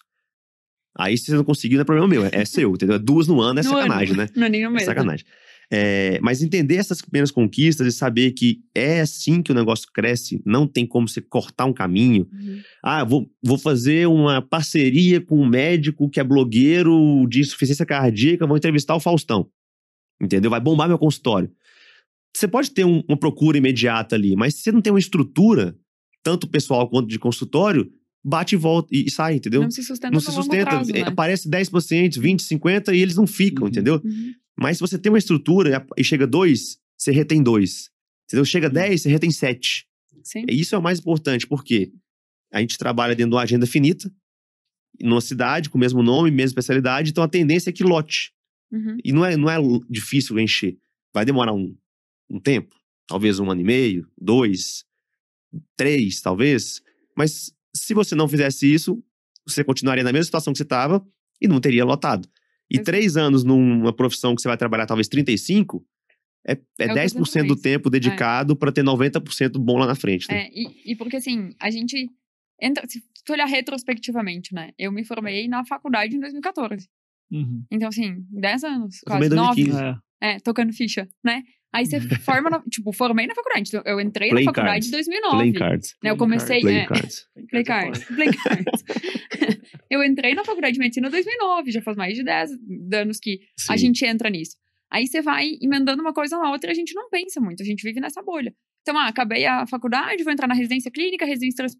cardio, residência de transplante, aí fiz mestrado que eu quis fazer junto, e aí tu vai, vai, vai, e aí quando você vê, passou 10 anos. Foi o Uhum. que você falou. É. Começando ou não começando o consultório, sabe? É. E, e sabe aquela, tem uma frase que fala, né, que R pequeno, eu não me lembro o resto, mas tipo, você começa e erra pequeno. Então, Corrige assim, rápido. Exato. Aí você começa, você já vai vendo. Nossa, é, tem que ter uma empresa, né? Não dá pra ser uma pessoa É. física. É, tem que separar as coisas. O dinheiro no consultório fica no consultório para Uhum. reinvestir no consultório, você quer Uhum. que ele cresça. Então, separar as coisas, que você sempre fala muito. Se a gente começa, beleza, você vai usar o teu plantão para bancar o- a operação inicial, o MVP ali. Uhum. Mas você não pode passar a vida fazendo isso, senão Sim. o negócio nunca cresce. É. E, e aí, quando você vai estruturando, você consegue crescer, sabe, que é o que vocês sempre falam, tipo, sabendo o que vai acontecer, você consegue ter uma previsão porque você tem dados. E o que a gente já fala muito é, quando você é pequeno, aproveita o tempo, né? Porque se em duas horas ou três, três consultas você consegue é, ganhar, receber o que você ganharia num plantão, você faz um pós-consulta legal, manda pro paciente, Uhum. tipo, você usa um pouco mais do tempo que você tá ali, não atende e sai correndo, sabe? Tipo, Sim. ah, atendi cinco horas, tô cansado, quero ir pra casa correndo. Não, você atendeu ali duas, três horas, você ainda tá de boa, você faz os pós-consulta bonitinho. Vai treinar. Aí o paciente e toma um cafezinho, vai A coisa treinar. mais gostosa que tem é você você atender dois pacientes, vai tomar um cafezinho. Cara, mas sabe que eu, eu Aí no manda lá- consultório. Sei Aí você manda pra ele, pra ele responder lá teu, teu Google Meu Negócio. É. Você vê que ele gostou, ele já te agradece. Pessoa. Aí você manda lá, tipo, ah, então responde Então- aqui e tal. Aí você vê que ele responde, você recebe uma notificação lá no Google que o paciente falou, tem um texto bonito É, lá. Legal. E aí né? você vê que teu NPS é bom, então E você fora sabe que aquilo que sente você falou. muito E aí, útil, né? ciclo positivo, né? Você É. vai E ficando você- confiante e, e mais Você- indicação. E você se sente muito útil, né? Tipo, muito legal isso no consultório. Porque no, no plantão, beleza, você se sente útil? Você sente em alguns momentos. Mas não é a mesma coisa. Tem vezes que você fala, putz, daria, daria fazer mais, né, pra esse cara aqui. É. É, e no convênio, nem precisa falar. Acho que você nem atendeu o convênio, né? Tipo, de ambulatório, assim, né? Atendi só lá em no- Porto Alegre. Ah, lá né? em Porto Então Alegre, é verdade, você falou. Mas uh, aqui em São Paulo não, né? Não, aqui não. Então, tipo, assim, a galera... Nova vida. é, isso aí é uma coisa que irrita muito, né? Tipo, você sente que você é só uma marionete do sistema, né? Tipo, nada Isso. que você faz lá vai fazer diferença É, nem no pra o plantão- paciente e nem no para todo o plantão- ecossistema, No entendeu? plantão você se sente melhor porque, porque é agudo, né? Você É. consegue É. pôr a mão ali melhorar. É, É, mas mas, o no plantão é, ainda tem uma tipo, questão que eu acho que é muito. é- E é problema do país e de falta de educação, assim, e conhecimento, que as pessoas não vão pra emergência por emergência. É. Tipo, você atende no plantão, quanta gente você atende que é uma emergência? Sabe? Você atende lá 20 pacientes em 12 horas, um era emergência ou nenhum. Pô, que as pessoas plantãozinho bom esse aí, 20 É, não, 12. tipo, tô, é, né, tá tranquilo. Mas assim, sei lá, 40 consultas que sim, seja. sim. É, o- as pessoas não têm É noção porque é do de que é né? Plantão de cardio já, já de tem um cardio é- já é filtrinho. filtrado, é. é. que a gente tava atendendo os seus antes. Só que aí tá no plantão, o paciente não veio pra ali porque ele veio procurar você pra resolver o problema dele. É. Ele veio porque ele tá com um problema, ele quer que alguém resolva, seja quem for. É, Só que é um problema que deveria estar sendo resolvido no consultório, a na maioria das vezes. né? A nível ambulatorial. Sim. E aí você fica ali, é, você encaminha ele pro consultório, aí ele nunca vai, ou ele, tipo, e ele fica batendo e voltando na emergência. É. Você não resolve a vida dele, não é uma emergência, ele tá no lugar errado. Você explica, sabe? Isso é uma coisa legal até do, do, do plantão. Uma vez que eu falei com o Vitor também, primeira mentoria, eu acho, primeira ou segunda, de fazer uma consulta legal no plantão. Né? Como eu faço plantão de cardio, Sim, sim. é filtrado. Então eu não atendo 50 pacientes no plantão. Geralmente o plantão é tranquilo. Às vezes é mais corrido, às vezes chega um infarto, uma FA e tal, tô na emergência, é mais corrido. Mas às vezes vem paciente que. Hoje eu atendi uma paciente, por exemplo, de manhã, ansiedade, dor no peito, ansiedade, chorou na consulta. Eu fiquei meia hora com ela, no pronto-socorro. Tipo, Uhum. geralmente isso não acontece. Falei, expliquei, conversei, não sei o quê, deixei ela chorar, sabe? Tipo, isso eu faria no consultório, eu fiz ali no plantão. Uhum. No final, ela pediu: você tem de consultório? É. Qual que é teu cartão, sabe? Então, assim, Me segue no Instagram. É, é o que eu falo: ó, isso aqui é meu Instagram, me segue QR lá. Code, né? Ela tem É. QR Code. assim. É tipo isso. Arrasta pra cima. Mas, assim, é, aí você também já vai fazendo o teu nome, né? Porque Sim. essa pessoa tá perdida no sistema, Exatamente. ela não sabe onde procurar. Às vezes ela já até passou no cardio, certeza ela já psiquiatra passou. do convênio Com três certeza. vezes. Com certeza. Com e ninguém certeza. parou pra escutar ela. Negligencia, né, galera? E ela vai te pagar não pra ter um diagnóstico, não pra ter a prescrição, porque isso ela já teve acesso a outros lugares. Ela vai te Isso. pagar pra ter aquele, aquele momento onde ela vai sentar diante de uma pessoa que ela confia pra ouvir o que ela precisa ouvir e, e sair dali com um plano de ação, alguma coisa mais organizada e saber que tem um porto seguro pra poder voltar. Sim. Aí tem valor na consulta, E entendeu? sabendo que alguém te ouviu, né? Porque É. a gente também é paciente, a gente também fica do outro lado. Sim. E aí você chega aqui e você vê que a pessoa nem te escuta. Ah, ela te deu uma receita, um monte de exame, mas ela nem ouviu tua história. Ela nem sabe por que, que você chegou até aí. Então, como é que ela vai resolver teu problema? Sim, É. Não vai, né? sim. Ou vai pela É, metade. e aí a gente ignora o poder dessas pequenas sementinhas. Porque imagina só, se toda semana você pega um, paci- um paciente desse, você tem quatro fontes de indicação a mais por mês em um É. vínculo, né? E você multiplica isso pelos vínculos, mais pelos seus pacientes, você vai começar a ter 10, 15, 20 pessoas te indicando. Nem todas vão te indicar todos os meses. Sim. Mas a sua chance matemática, ela não aumenta de um em um, ela vai multiplicando. Aí o É. negócio vira. É, é que nem É, você falou, é. tipo, até os primeiros 15, 20 pacientes é devagarinho. É um mas aí depois sim. o negócio começa a virar Depois vai embora. exponencial, É. né? Mas o, o- a evolução é rápida assim, até no consultório. Eu não acho que é tão devagar assim o consultório. A galera fala, Não, ah, mas é mais devagar. relativamente, né? Isso Eu acho rápido. falou. É mais rápido pô, você residência. começou em janeiro Exato. e hoje. Não, eu fiz 4, 5 anos de é, residência. é mais rápido, porque você começou em janeiro, você já tem uma realidade que é tipo assim, toda semana você tem paciente. Sim. É isso, toda semana você já tem. Isso já é difícil construir, entendeu? Sim. Tipo, de ter uma Eu demorei, regularidade. né? Eu demorei pra fazer é, isso. Não é foi em um ano que eu É fiz. verdade. É. Em 2017, a É, gente um bom ponto. A gente Cara, não. Nossa, era é tipo uma vez por mês. É, tipo- E olha lá, era difícil. Foi, demorou pra gente conseguir uma vez por mês um Demorou paciente de todo pagar mês. a conta. Porque Sim. era, exato, era 500 reais o aluguel que a gente dividia a sala. Não pagava. Foi É. um, um Não, monte de prejuízo. É, é muito isso, assim, porque eu lembro que junho, junho, julho aí, eu falei com vocês no MCP que eu tava angustiada, que, tipo, ah, cinco, seis pacientes e cinco, seis. E aí agora já tá assim, tipo, ah, tem. Entre consulta e retorno também, o paciente voltou, então assim, é Uhum. que ele gostou, porque É. às vezes desaparece. Então, assim, é, eu já dei alguns passos nesse ano. Então, comprei o aparelho Sim. de eletro, eu tava num coworking que era o Livância, eu mudei pra Alps. Então, tipo. Legal, tô na Alps. É, É. aham, faz- E aí, assim, eu mudei pra Alps em outubro. Outubro, né? É outubro, novembro, é o segundo Uhum. mês. E eu pensei, será que eu tô fazendo. Sabe, sabe aquela coisa que vocês sempre Aham. falam, né? Será que eu tô fazendo a cer- coisa certa? Porque, tipo, vai aumentar meu custo. Aham. E eu não sei se eu vou aumentar tanto assim, tipo assim. E aí, primeiro mês na Alps, eu tive mais, tipo, seis, sete pacientes novos. Sim. Aí eu pensei, ah, foi sorte de principiante, sabe? Primeiro mês, deu sorte. Manteve. Aí, mês passado, de novo, seis ou sete pacientes novos. E eles vieram de onde? Você mapeou? Mapeei. É, eu tenho no- na planilha, mas é tipo um ou dois indicação, Uhum. é, dois ou três Instagram e. Não me lembro. Mas, tipo, indicação de paciente, indicação de Sim. médico e Instagram, assim. Não, legal. Aí. E, Não, tá, tá, é, eu, eu brinco assim. e aí tá indo, assim. Então, É, a pior coisa que pode ter no consultório, ele dá, ele dá certo por sorte. Entendeu? Ah, meu consultório dá certo. Por quê? Ah, Não sei, tá, tá massa. Não, mas me mostra de onde veio. Quantos pacientes novos? Quem são? Indicação? NPL? Não sei, não sei, não sei, não sei. uhum, Porque enquanto tiver a maré alta, você vai surfar. Você vai embora. Quando essa maré baixar, você não vai saber por onde começar a reconstruir. a hora que dá um ruim, você A hora já que dá um ruim, você já né? desespera. Exatamente. E acontece muito isso. Quando a gente pega aluno falando, pô, o meu Hum. consultório tava indo tão bem, de repente ele acabou. Aí fala, mas por quê? Não sei. Mas de onde vinham os pacientes? Não sei. Às Uhum, vezes, sei lá, era um plantão que você dava, que você largou e parou de vir gente lá. Um exemplo. sim. Mas quando você entende, você fala, cara, eu tenho certeza que isso aqui tá ok. Uhum. Se o meu Google trouxe dois pacientes, eu tô gastando X reais, deixa eu colocar duas vezes esse X e ver se melhora aqui. Meu Instagram, eu faço X conteúdo, tal tempo dedicado. Deixa eu ver se eu mudar, se eu for mais intencional aqui, melhora. E aí você vai brincando com essa maquininha tá na sua mão. E chega uma hora que daqui a pouco você não precisa mais de algo externo para crescer.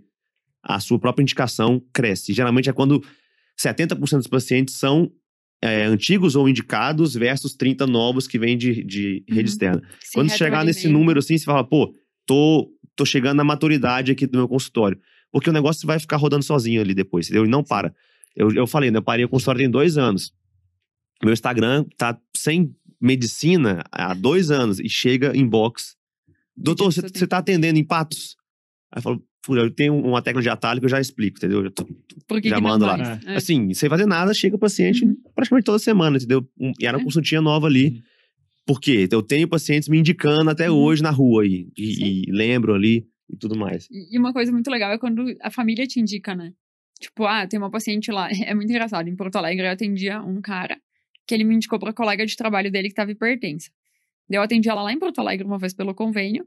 Fui pra Toronto, ela foi consultar com outro cara lá pelo convênio. E aí ele trocou o remédio dela e ela ficou inchada e descompensou. E a pressão ficou ruim, sabe?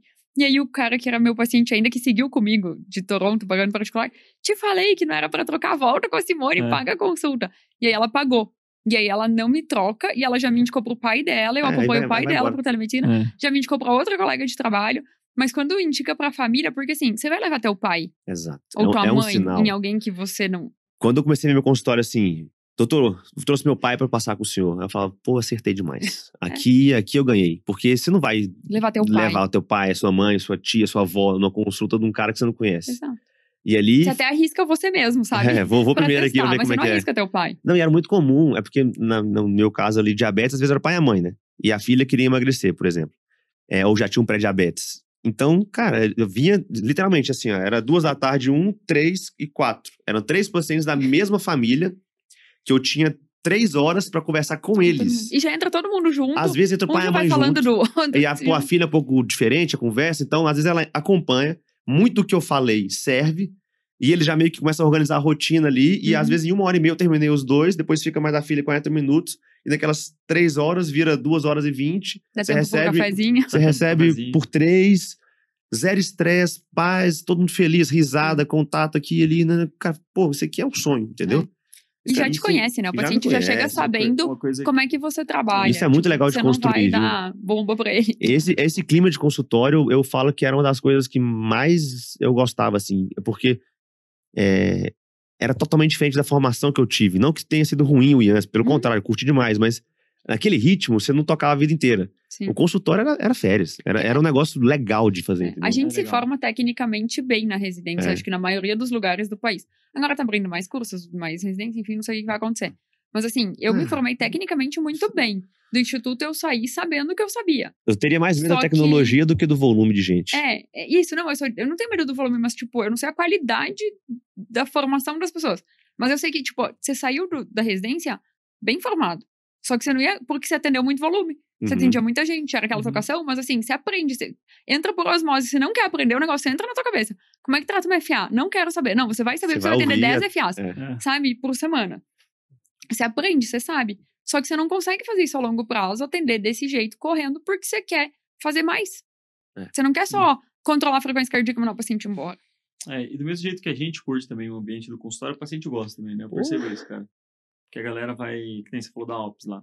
A Alps é, é diferente, né? Tipo, Bem diferente do Livance, É, né? O Livance é muito legal, assim, legal a proposta é muito sim. boa, resolve muito a tua vida. Tipo, eu fiquei um ano no Livance, foi muito bom. Só que ele é mais impessoal. Sim. Tipo, ah, chega meu paciente lá de 70 anos. Um totem. Aí chega na Alpes, o consultório pequenininho, Sim. tem as meninas da recepção, oferece um cafezinho, um outra chocolatinho, uma aguinha. É, É, transição, né? o café É. bom, né? É, exato. E, e lá no Olimpo eu percebo que a galera. É a galera faz é, psicofísio, a gente brinca, né? É muito engraçado isso, cara. Porque tem os pacientes que, tipo, entram. A gente. Eu abordo muito a minha consulta, e aí eu deixo cinco minutos iniciais pro rapport, que é a conexão emocional ali com o paciente. Tenta entrar no universo dele e vibrar na mesma frequência, que eu acho que isso é, isso é muito decisivo para como que vai ser a condução desse paciente nos diferentes caminhos terapêuticos e decisões, né, da vida dele. E aí, tipo, pô, a gente acaba aqui uns, um ou outro paciente, a gente se conecta mais, meio que fica meio brother do cara, faz amigo, piadinha, né? não sei o quê. Você, É. você faz parte da nossa cultura lá. E aí, quando eu encaminho para físio, que uma boa parte dos meus pacientes, é, pela característica, né, de, que eu, de, de tipos de pacientes que eu atendo, lesão Uhum. e tal, eles acabam é, indo para físio e às vezes eles se conectam do mesmo jeito que eles se conectam comigo com o próprio físio também, né? É. E aí entra naquela resenha, não sei o que. Aí, quarta noite, eu lembro que era o dia mais cheio antigamente no Olimpo. Até hoje, um pouco menos já. Porque aí o negócio vai ficando grande e tal, você perde um pouquinho dessa proximidade, né? Que tem dia que eu tô no Itaim, Moema. Mas É eu lembro que futebol. quando a gente era pequenininho, quarta É. noite era o dia mais cheio. O horário das, entre das oito às nove ali. Porque era o dia do futebol. E os caras iam lá. Pra assistir. E era tipo, era um, pré- era um pré-aquecimento, assim, tá? Pré-jogo. É, era um esquenta, né? Esquenta do jogo. Os caras iam fazer lá na jogo. físio lá, ficavam trocando ideia, e todo mundo. Eu cheguei um dia lá, 8 horas da noite, e falei, cara, o que, que tá rolando aqui, velho? Tá, tá Um isso evento. aqui? Galera falando alto, não sei o que. Abre uma cerveja ali, né? Que, que, que nem, tipo, nem zero. um dia É. igual ontem, e, pô, ia ser um dia que, tipo, Ontem- todo ontem mundo foi legal, falando, ontem não sei o legal. que e tal. Uhum. Que o Santos acabou sendo rebaixado, né? O Palmeiras já era campeão, né? Na Austrália já era, já, né? Não, e aquela zona de rebaixamento foi um horror, né? É, foi um muito horror. mais disputado. Ficou assim. trocando. né? Vasco, Bahia, Santos, É. o tempo inteiro. Até assim. Cruzeirão. Não, não, não, tal. caiu, ficou, sobrou, chegou so- ali, ó. ficou É. três embaixo, então não teve risco. O Mas, Palmeiras deixou, né? mas enfim, eu acho que ah, Tá no Vou- Sul-Americano ainda. É. É, se os caras falaram que a gente ia cair, a gente tá no Sul-Americano. Você por causa do vai São Paulo, vendo, né? Porque. São Paulo e do Fluminense Cruzeiro. Abriu, abriu, abriu Cruzeiro, espaço, abriu é. espaço. Guardou vaga. Mas enfim, é, eu acho que todo mundo procura algo além da finalidade em si daquele serviço, Na né? grande Então, maioria das vezes. né? é, se a gente vai no hotel e a galera genuinamente se importa com a gente, tem um cara, gente boa que conta uma história pra gente, conta uma piada, é, você vai no cabeleireiro que o cara é, se preocupa com você, chama- te chama pelo nome. Isso são pequenas coisas que fazem diferença, porque a gente gosta disso. No final das contas, a gente gosta disso. Sim. E os pacientes, naturalmente, também gostam disso. Uhum. Então, é, é meio bizarro falar isso, mas tem muito médico que perde isso no meio do caminho, né? Sim. Perde essa pegada assim de, não, não, Que- paciente, paciente, eu sou médico. Exato. E aí, às vezes, até estabelece uma relação muito verticalizada, assim, né? Tipo, E ah, quem que é o médico aqui? É mais. eu ou você? Eu que entendeu? mando, É. né? É, hoje em dia não, Não não, funciona. cola mais. E porque É. No pronto-socorro, eu acho que ok ter essa vai, Porque tem que ser mais falar, que direto. Não tem Mas opinião ali. assim, Exato. mas mesmo assim, você Mas- tem que ouvir a pessoa, né? Exato. Não é um Às vezes, negócio às vezes ela não consegue falar. que unidirecional, Às né? vezes ela tá É. mal, aí você tem que agir ali. É. Mas no consultório, hoje, particular, as pessoas querem trocar ideia, elas querem no mínimo, dividir uma conduta. Lógico que elas não têm toda a autonomia para isso ali, você tem que saber até onde você vai deixar levar. Mas, no mínimo, ouvir, conversar e ter essa troca é, é legal. Eu lembro que uma coisa, quando eu percebi isso, era quando meu paciente trazia assim: doutor, eu assisti um vídeo do doutor Fulano de Tal no YouTube sobre o chá tal. Pô, eu já vi várias vezes o paciente trazer isso na consulta e tomar uma tarracada, né? ah, isso aí, lareia, mentira, esse cara é um picareta. Cara, mas você tá chamando o cara de trouxa, né? O paciente de, de, de trouxa. Com outras palavras, Uhum. assim, né? E aí eu parei de fazer essa, essa atitude ruim, assim, de falar, não, não funciona. E fala, cara, o que que ele falou? Como é que é? Você tá tomando? Chá é bom? Funciona? Eu conduzi de um jeito que eu acolhi aquilo ali e, cara, mas ó, isso aqui é muito mais importante do que isso aqui. Então, vamos seguir aqui. Pode Esse chá, chazinho se não faz mal, não, mas não troca metformina por esse chá, porque vai dar ruim, entendeu? E pronto. Você dividiu ali. É. Porque o paciente tá ouvindo o vídeo, não é porque ele quer te questionar, é porque ele quer aprender. Isso, eu acho que eh, a gente tem muito acesso à informação hoje em dia, assim. Uhum. to- Aquela história, né? Ah, pesquisa no Google, lê lá o laudo do eco, pesquisa no Google. O Google sempre assusta, É. né? Porque eu sempre falo para os pacientes, ó, o Google vai responder para ti a mesma coisa que ele fala para um japonês, para um asiático, para um africano, para um, sabe, para um adulto de 80 anos, para uma criança de 10. A resposta é a mesma, porque ele não sabe a tua história. É, mas é importante ter informação para você perguntar. E eu acho que no consultório, compartilhar a decisão é você dar a ferramenta para o paciente saber. Tipo, você estudou 10, 12, 15 anos para aquilo ali. Você não vai dar uma aula para ele de 3 horas. Mas você fala para ele, ó, a doença que você tem é essa. As opções de tratamento são A, B e C. No teu caso, eu acho que o melhor é essa por tal motivo, mas tem as outras. E você explica para ele os prós e contras de cada coisa, e aí você compartilha a decisão falando o que, que você acha que é melhor com base no teu conhecimento. Se ele falar, não, eu não quero, ah, sei lá, tem um, um paciente meu, 29 anos, uma insuficiência mitral, que era moderada para severa, assintomático, pedalava, corria e tal. É, aí tá, assintomático pediu um ergospiro, ele é lá de, de Caxias, por isso que ele não fez no Olimpo. Uhum. Pediu um ergospiro, ergospiro, a classe funcional dele, tipo, ruim, assim, capacidade funcional muito ruim pra idade. A gente não Eu faz acho. muito nesse sentido, assim. É, vocês Faz fazem pouco, mais pra... assim. É, Quase nunca, acho que ele nunca Pra fez. doença, Pra né? doença, A doença lá é outra, é o vício É. pelo esporte. é, exato. É o contrário, né? Tipo, explode É. ergospiro. Quero correr mais. O cara E aí, mordeu tudo. é. Aí eu vi que, tipo, tá, a capacidade física dele não era tão boa assim, Aham. sabe? Mas ele não queria operar, porque ele é jovem, ele quer esperar e tal. Aí eu falei pra ele, beleza, vamos esperar e vamos repetir a ECA em três meses. Repetiu, piorou. Aí eu falei, agora, assim, vai piorar mais. Vai ser de agora ou daqui mais três meses você vai operar. Mas, tipo, fui levando com ele. Enquanto isso, ele foi estudando. Ele sabe mais de insuficiência mitral por prolapso do que um monte de cardiologista, sabe? Mas foi isso. Tipo, foi um ano acompanhando, aí acompanhando de perto, dando ferramenta pra ele, ele estudando, me perguntando, me mandando coisa, pra decidir junto. Agora, beleza, vai operar, vai operar. Então, E tem gente que vai falar assim, pô, mas você deu um espaço que não poderia dar, e o prognóstico. E eu sempre penso assim, que se você aperta esse paciente e não respeita essa dúvida, ele te troca por outro. pronto. E você perde ele. Uhum. E nessa ida para um médico pro outro, ele vai perder mais tempo, talvez, até ele ganhar a confiança de outro e, e pode perder mais de um Uhum. ano nisso aí. E a maioria das, das condutas que a gente toma em medicina, tu tem mais de uma opção possível que não é errada. Exato. Sabe? Não, não tem uma verdade absoluta pra tudo. Tem uma outra coisa, assim, ah, na cardio, uma estenose aórtica severa sintomática. Esse caso, você sabe que a indicação é cirúrgica, Uhum. senão essa pessoa vai morrer em seis meses a um ano. Beleza. Agora, todas as outras, ah, severa sintomática, outras coisas, você tem, tipo, opção A e B, compartilhar a decisão.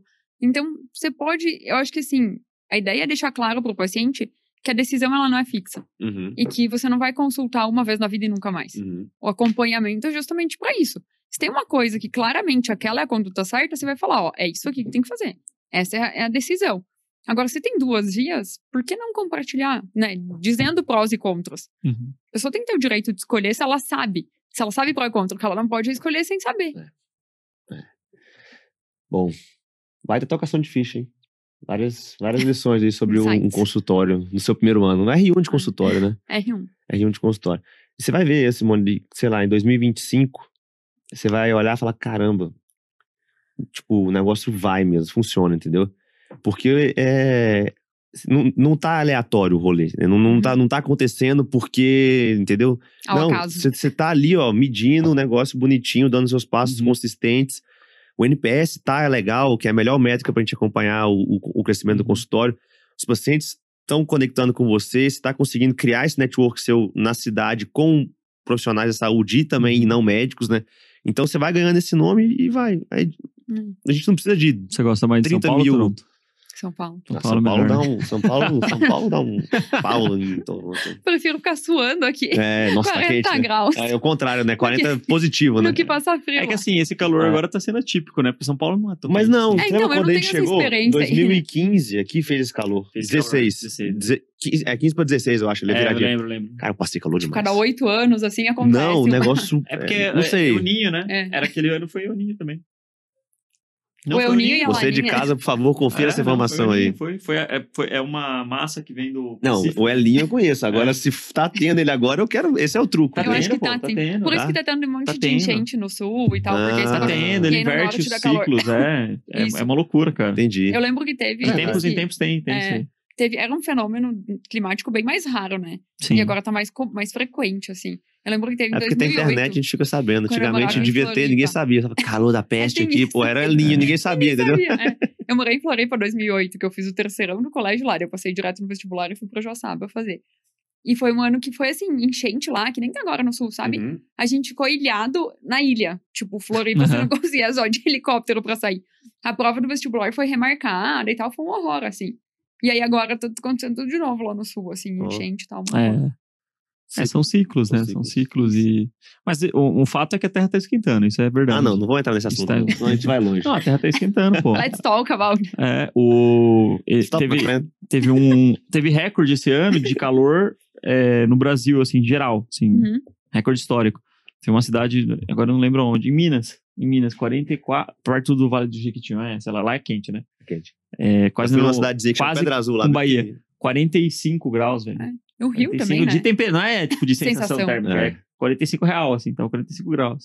Colocar a mão no asfalto lá, você ficava igual um gado, assim, ó. Dava pra fritar um ovo, né? Sai, sai sem o dedo, né?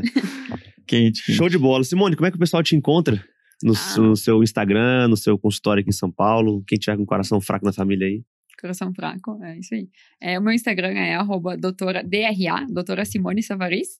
E o consultório eu atendo na Ops Clinic, que é na Oscar Freire, mas lá no Instagram tem na bio o link pra entrar em contato. Show. E se Boa. fosse para deixar uma mensagem de fechamento aí para um Hum. especialista ou um cardio, talvez, que terminou a residência agora e tá ali naquele limbo de decisões, enfim, meio satisfeito com o que tá na mesa, o que, que você deixaria para ele de, de mensagem? Eu acho que é começar, que é o que a gente falou, passando o tempo, o tempo vai passar igual, você começando ou não. E não fazer as coisas também é uma escolha. Então eu acho que a gente precisa pensar um pouquinho assim, Uhum. ah, vou escolher isso ou aquilo. Se você não fizer nada, você também tá escolhendo Uhum. deixar de fazer e o tempo tá passando. Então, ter perspectiva de como você quer estar daqui 10 a 20 anos, porque o tempo vai passar e a gente tem que pensar que a probabilidade maior da gente estar vivo e começar e começar com dados, né? Registrando dados, que assim o negócio vai andar.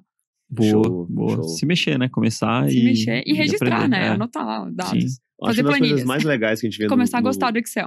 É, uma das coisas mais legais que eu acho no MCP é ver que a galera que estava começando, como a gente estava começando, elas estão em muito menos tempo alcançando coisas que a gente demorou muito mais para alcançar. Fico vendo a Mari lá em casa, cara, com Sim. o R- finalzinho do R3, no consultório de telemedicina, redondinho já, vários pacientes, uma renda legal para um R3 em casa, sem plantão, de chinelinho. Pô, eu brinco com ela assim, e mérito total dela, mas assim, vários outros cases de, de ganho de velocidade, né? Por quê? Não é porque tem uma nova ciência rodando, é porque não tá errando onde a gente errou. Sim. E não errar já te dá uma vantagem muito grande nesse, nesse ciclo aí, né? E esse eu acho que é o sentido de ter um mentor, né? Ou alguns mentores. É. Mas assim, alguém vai abrir o caminho. Sim. E essa pessoa vai sofrer mais e vai gastar mais tempo. E a gente tem tempo, ou você paga pra. Tipo, ou você Compra gasta tempo, muito né? teu tempo, ou você paga pra alguém pra economizar teu tempo.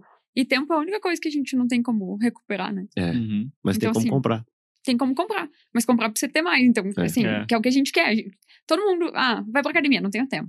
Ah, não, ninguém tem tempo. Então, assim, Uhum. você vai trilhar um caminho que alguém já trilhou, já quebrou a cara por você e pode te ensinar. É. Se você tem como é, pagar por isso, so- você paga. Sofreu, hein, meu, pra levantar a consulta. Não, e hoje são mais de 1.500 alunos já que estão quebrando a Nossa. cabeça aí. A gente, o legal é que a gente vai aprendendo, né? É. Várias coisas mudam e a gente vê, cara, isso aqui funcionou com todo mundo. Então, isso aqui é padrão. Isso aqui Uhum. não, não foi tão legal. Então, a gente deixa, entendeu? A gente vai entendendo isso aí. Ontem eu tava almoçando com, com o Eduardo e com o Danilo, né, meus sócios lá do começo lá do Olimpo. Lá. A gente lembrou de um, de um episódio. O Eduardo é mais esquentadinho, né? Você conhece? né? Sim, sim. A gente lembrou de um episódio que ele. é, quase resolveu uma treta lá com o pedreiro de uma maneira não muito amistosa, assim. Imagina. cara, muito bom essas histórias. É, É, mas aí você dá risada só depois, Dá assim, é, é sofrido, cara. A história não é, não é fácil, né? A gente sabe disso. Mas é gostoso. mas, cara, é mas bem- se- sendo bem- sincero, quando você começou o super Olimpo, super você imaginava que ela ia estar assim em quatro anos? Ah, imaginava que ia estar um negócio grande, É, assim, Não né? faz Mas quatro ainda. é, 2020. Vai, vai, vai fazer quatro agora em janeiro, né? É, eu é. Eu ouvi outro podcast. Três e oito, 2020. nove meses, Exato. É. É, então, mas eu, Três, eu, oito, acho, cara, eu acho que tá. Sim, eu não imaginava que estaria já. desse tamanho, mas eu, eu, já, eu já tinha essa pretensão e eu já visualizava que ia ser um negócio Tanto muito chegou, legal. né? É. e chegou. Porque se você não sonha, também o negócio não Exato. vai, né? Mas, ah, mas é, é difícil, né, cara? Porque assim, eu fico pensando daqui quatro anos, o que, que vai ser, né? Talvez tenha mais unidades, esteja uma Uhum. nova estrutura, não dependa. Talvez dependa zero de mim, que é o que, que eu almejo no final das contas. Mas eu não consigo, né, Ah, ser um puta visionário e falar, não, vai ter Ah. 10 unidades, entendeu? Tipo, Hum, por mais que eu tenha um business plan ali, tipo, é, é construindo, é tijolo É. por tijolo, cara. Então, E depende muito do que você É. quer, né? Porque às vezes você começa a se estressar também, né? mais e gastar mais tempo da tua vida por um negócio que acaba não te dando mais tanto retorno. Exato. Então, tem que ver se você vai querer ou não, né? É, é, é porque eu gosto que eu acho É muito massa. que eu acho que eu- a- É a- o desafio a partir de um certo momento que é o- que é o é, o, é a definição de gestão. Um bom gestor o que, que ele faz? Ele faz o negócio crescer sem depender tanto dele, entendeu? Uhum. Então, se o negócio vai dobrar, eu não posso ter o dobro de esforço. Isso. Entendeu? Exatamente. Porque senão não faz sentido. Se não fosse assim, Exato. eu não, não estaria nesse jogo, entendeu? Porque senão só aumenta seu grau de esforço. Isso. A ideia é que eu construa um negócio que esteja alinhado, esteja redondinho, que eu não... e aí eu acho que o maior desafio de todos não é nem os profissionais é, e nem eu atender ou não, porque isso vai ser uma opção, né? Uhum. Na verdade já é uma Você opção. vai ficar mais na gestão mesmo. É, já é uma opção. Atendeu dois É. O pacientes. maior desafio é cultura. Dois. Não, Ele fala que trabalha ainda. não. É, o maior desafio é cultura. Ele trabalha fazendo social agora. Dois É, pacientes. você. Cara, ma- o maior desafio é cultura. É cultura, tipo, é você vigiar a cultura, porque é isso que começa a correr até empresa gigantesca, entendeu? Sim. É cultura. Sim, porque você tem uma pessoa lá alimentando uma coisa contrária da Exato. cultura, contamina Aí muito mais começa a gente. formar que- panelinha, não sei o quê, É. mas é isso. Eu acho que essa perspectiva é pra. Eu não diria que é pra todo mundo, porque eu acho que empreender não é necessariamente pra todo mundo, mas todo médico é capaz, é, do ponto de vista cognitivo e, e do ponto de vista de, de capacidade né, é, analítica. Uhum. Só que aí tem que ver, tem que ter, ter, ter uns trade-offs, né? Tipo, você abre mão de alguma coisa a curto prazo para alguma coisa a longo prazo. Então, a gente Ah, abre, querendo ou não, a gente abriu mão durante um bom tempo. É, O ano passado, por exemplo, quando a gente estava levantando o MCP, o que, que a gente fazia de mentoria era bizarro, né? Tipo, eu e você, assim. Cara, É, era bizarro. Era só nós Era dois. só vocês dois? Ah, é, eu lembro. Hoje tem 14. Imagina, Imagina. a gente é. dava conta de tudo sozinho. É, Ainda bem, porque a agenda do Robão pra mentoria tá por daqui três meses. Daqui de 2028, né? Quando virei tiver cinto velho 18 das- Olimpos, das já. mentorias. Eu vou reabrir a minha. Eu, eu falei que eu vou reabrir a minha, que a minha eu fechei. Tem alguns movimentos que a gente tem que forçar, entendeu? Uhum. Enquanto eu não falei que não ia fazer mais, tem coisa que não anda. Enquanto o Rubão não falou que ia diminuir, as coisas não andam. Porque fica ali confortável, né? E vocês vão tapando furo e tal. É, fazendo. e, pô, e manda bem, né? Porque a gente fez o É. negócio, então você sabe Não, exatamente e, como é que e o faz. mais, mais legal é que a galera tá dando conta, tá entregando, tá todo mundo gostando. Tá legal. esse pra mim é o As melhor minhas ponto. últimas foram Ontem com o a, Silvio, foi muito É. bom. Ontem a Malha me ligou, Silvio é, pô, porra, tô com um um monstro. mentorado aqui e tal, a dificuldade dele é essa, essa e essa. Fiz a mentoria, passei o recado, mas eu acho que faltou alguma coisa, acho que ele precisa de mais alguém. Falei, cara, manda pra mim. Vamos. Ah, Então, assim, é Uhum. tipo passar casa agora, entendeu? Tô Isso. com um paciente aqui, assim. Preceptor da Não, esse, mentoria. esse cara, ele- R1 do. esse o cara mentor R1. é um pediatra, ele tá com a agenda só pra abril do ano que vem, de convênio, tá lotado, um passinho do burnout ali, não sabe o que fazer. Atendendo 12 horas, é 40 horas por semana de consultório. O cara tá todo dia, todo Fecha dia, todo tudo, dia, todo tira dia. férias e ano que vem você decide. Tipo, não tem Foi- como, é, né? ele dá plantão no consultório dele. é Ele tá plantando no consultório Exato. dele, entendeu? Aí, enfim, eu vou chamar ele e vou dar uma dessa. É. Cara, tira 15 dias. Ah, não posso. Pode. Ah, mas pô, ninguém vai te matar, entendeu? Tira férias aí, tranquilão, depois você volta e a gente conversa. Vai ver que vai- sua cabeça vai mudar. Uhum. Não vai mudar nada, assim. Vai perder, sei lá, uma graninha ali, mas que vai tá Sim. gastando mais com terapia Boa. do que vai ganhar nesse Pessoal, consultório. acompanha a gente no, no YouTube, no Spotify, deem estrelinhas, Deem a gente tá estrelinhas com 300 e poucas já. É, Passamos e, de 350. é, e pra Bom. você que. é, Provavelmente você tá ouvindo isso aqui já em 2024, tá? Esse conteúdinho aqui. Que a gente já tá com algumas. Alguma, alguns a gente vai dar uma podcasts. descansada é, também. Vai dar uma descansada É. e tal. Mas pra você que quer começar agora 2024 a investir nas, nas, no consultório particular como seu principal propulsor né, da carreira médica e Quais Já votos quiser. você fez no Réveillon? é, Se e já- foi em consultório, um voto. e já quiser torná-lo uma realidade ago- Não. agora em 2024, ah, hum, a gente tem a aplicação aqui na- no link do Spotify, ou você pode ir ali no, no bio do Instagram, ou no- lá no, no inbox também, que a gente vai ter o maior prazer de te responder e te apresentar como funcionam nossos programas aqui, tanto de mentoria quanto MCP Starter também. Ou melhor, pergunta pra algum amigo seu que já segue o MCP o que Exato. ele acha. Pergunta pra Simone. Pergunta pra mim. Pergunta pra Simone. Já renovei. Boa, boa, boa. Pessoal, gente. valeu, obrigado, até a próxima. Obrigadão, Simone. Até Valeu, obrigado, a Simone. próxima, hein? Valeu. Tchau.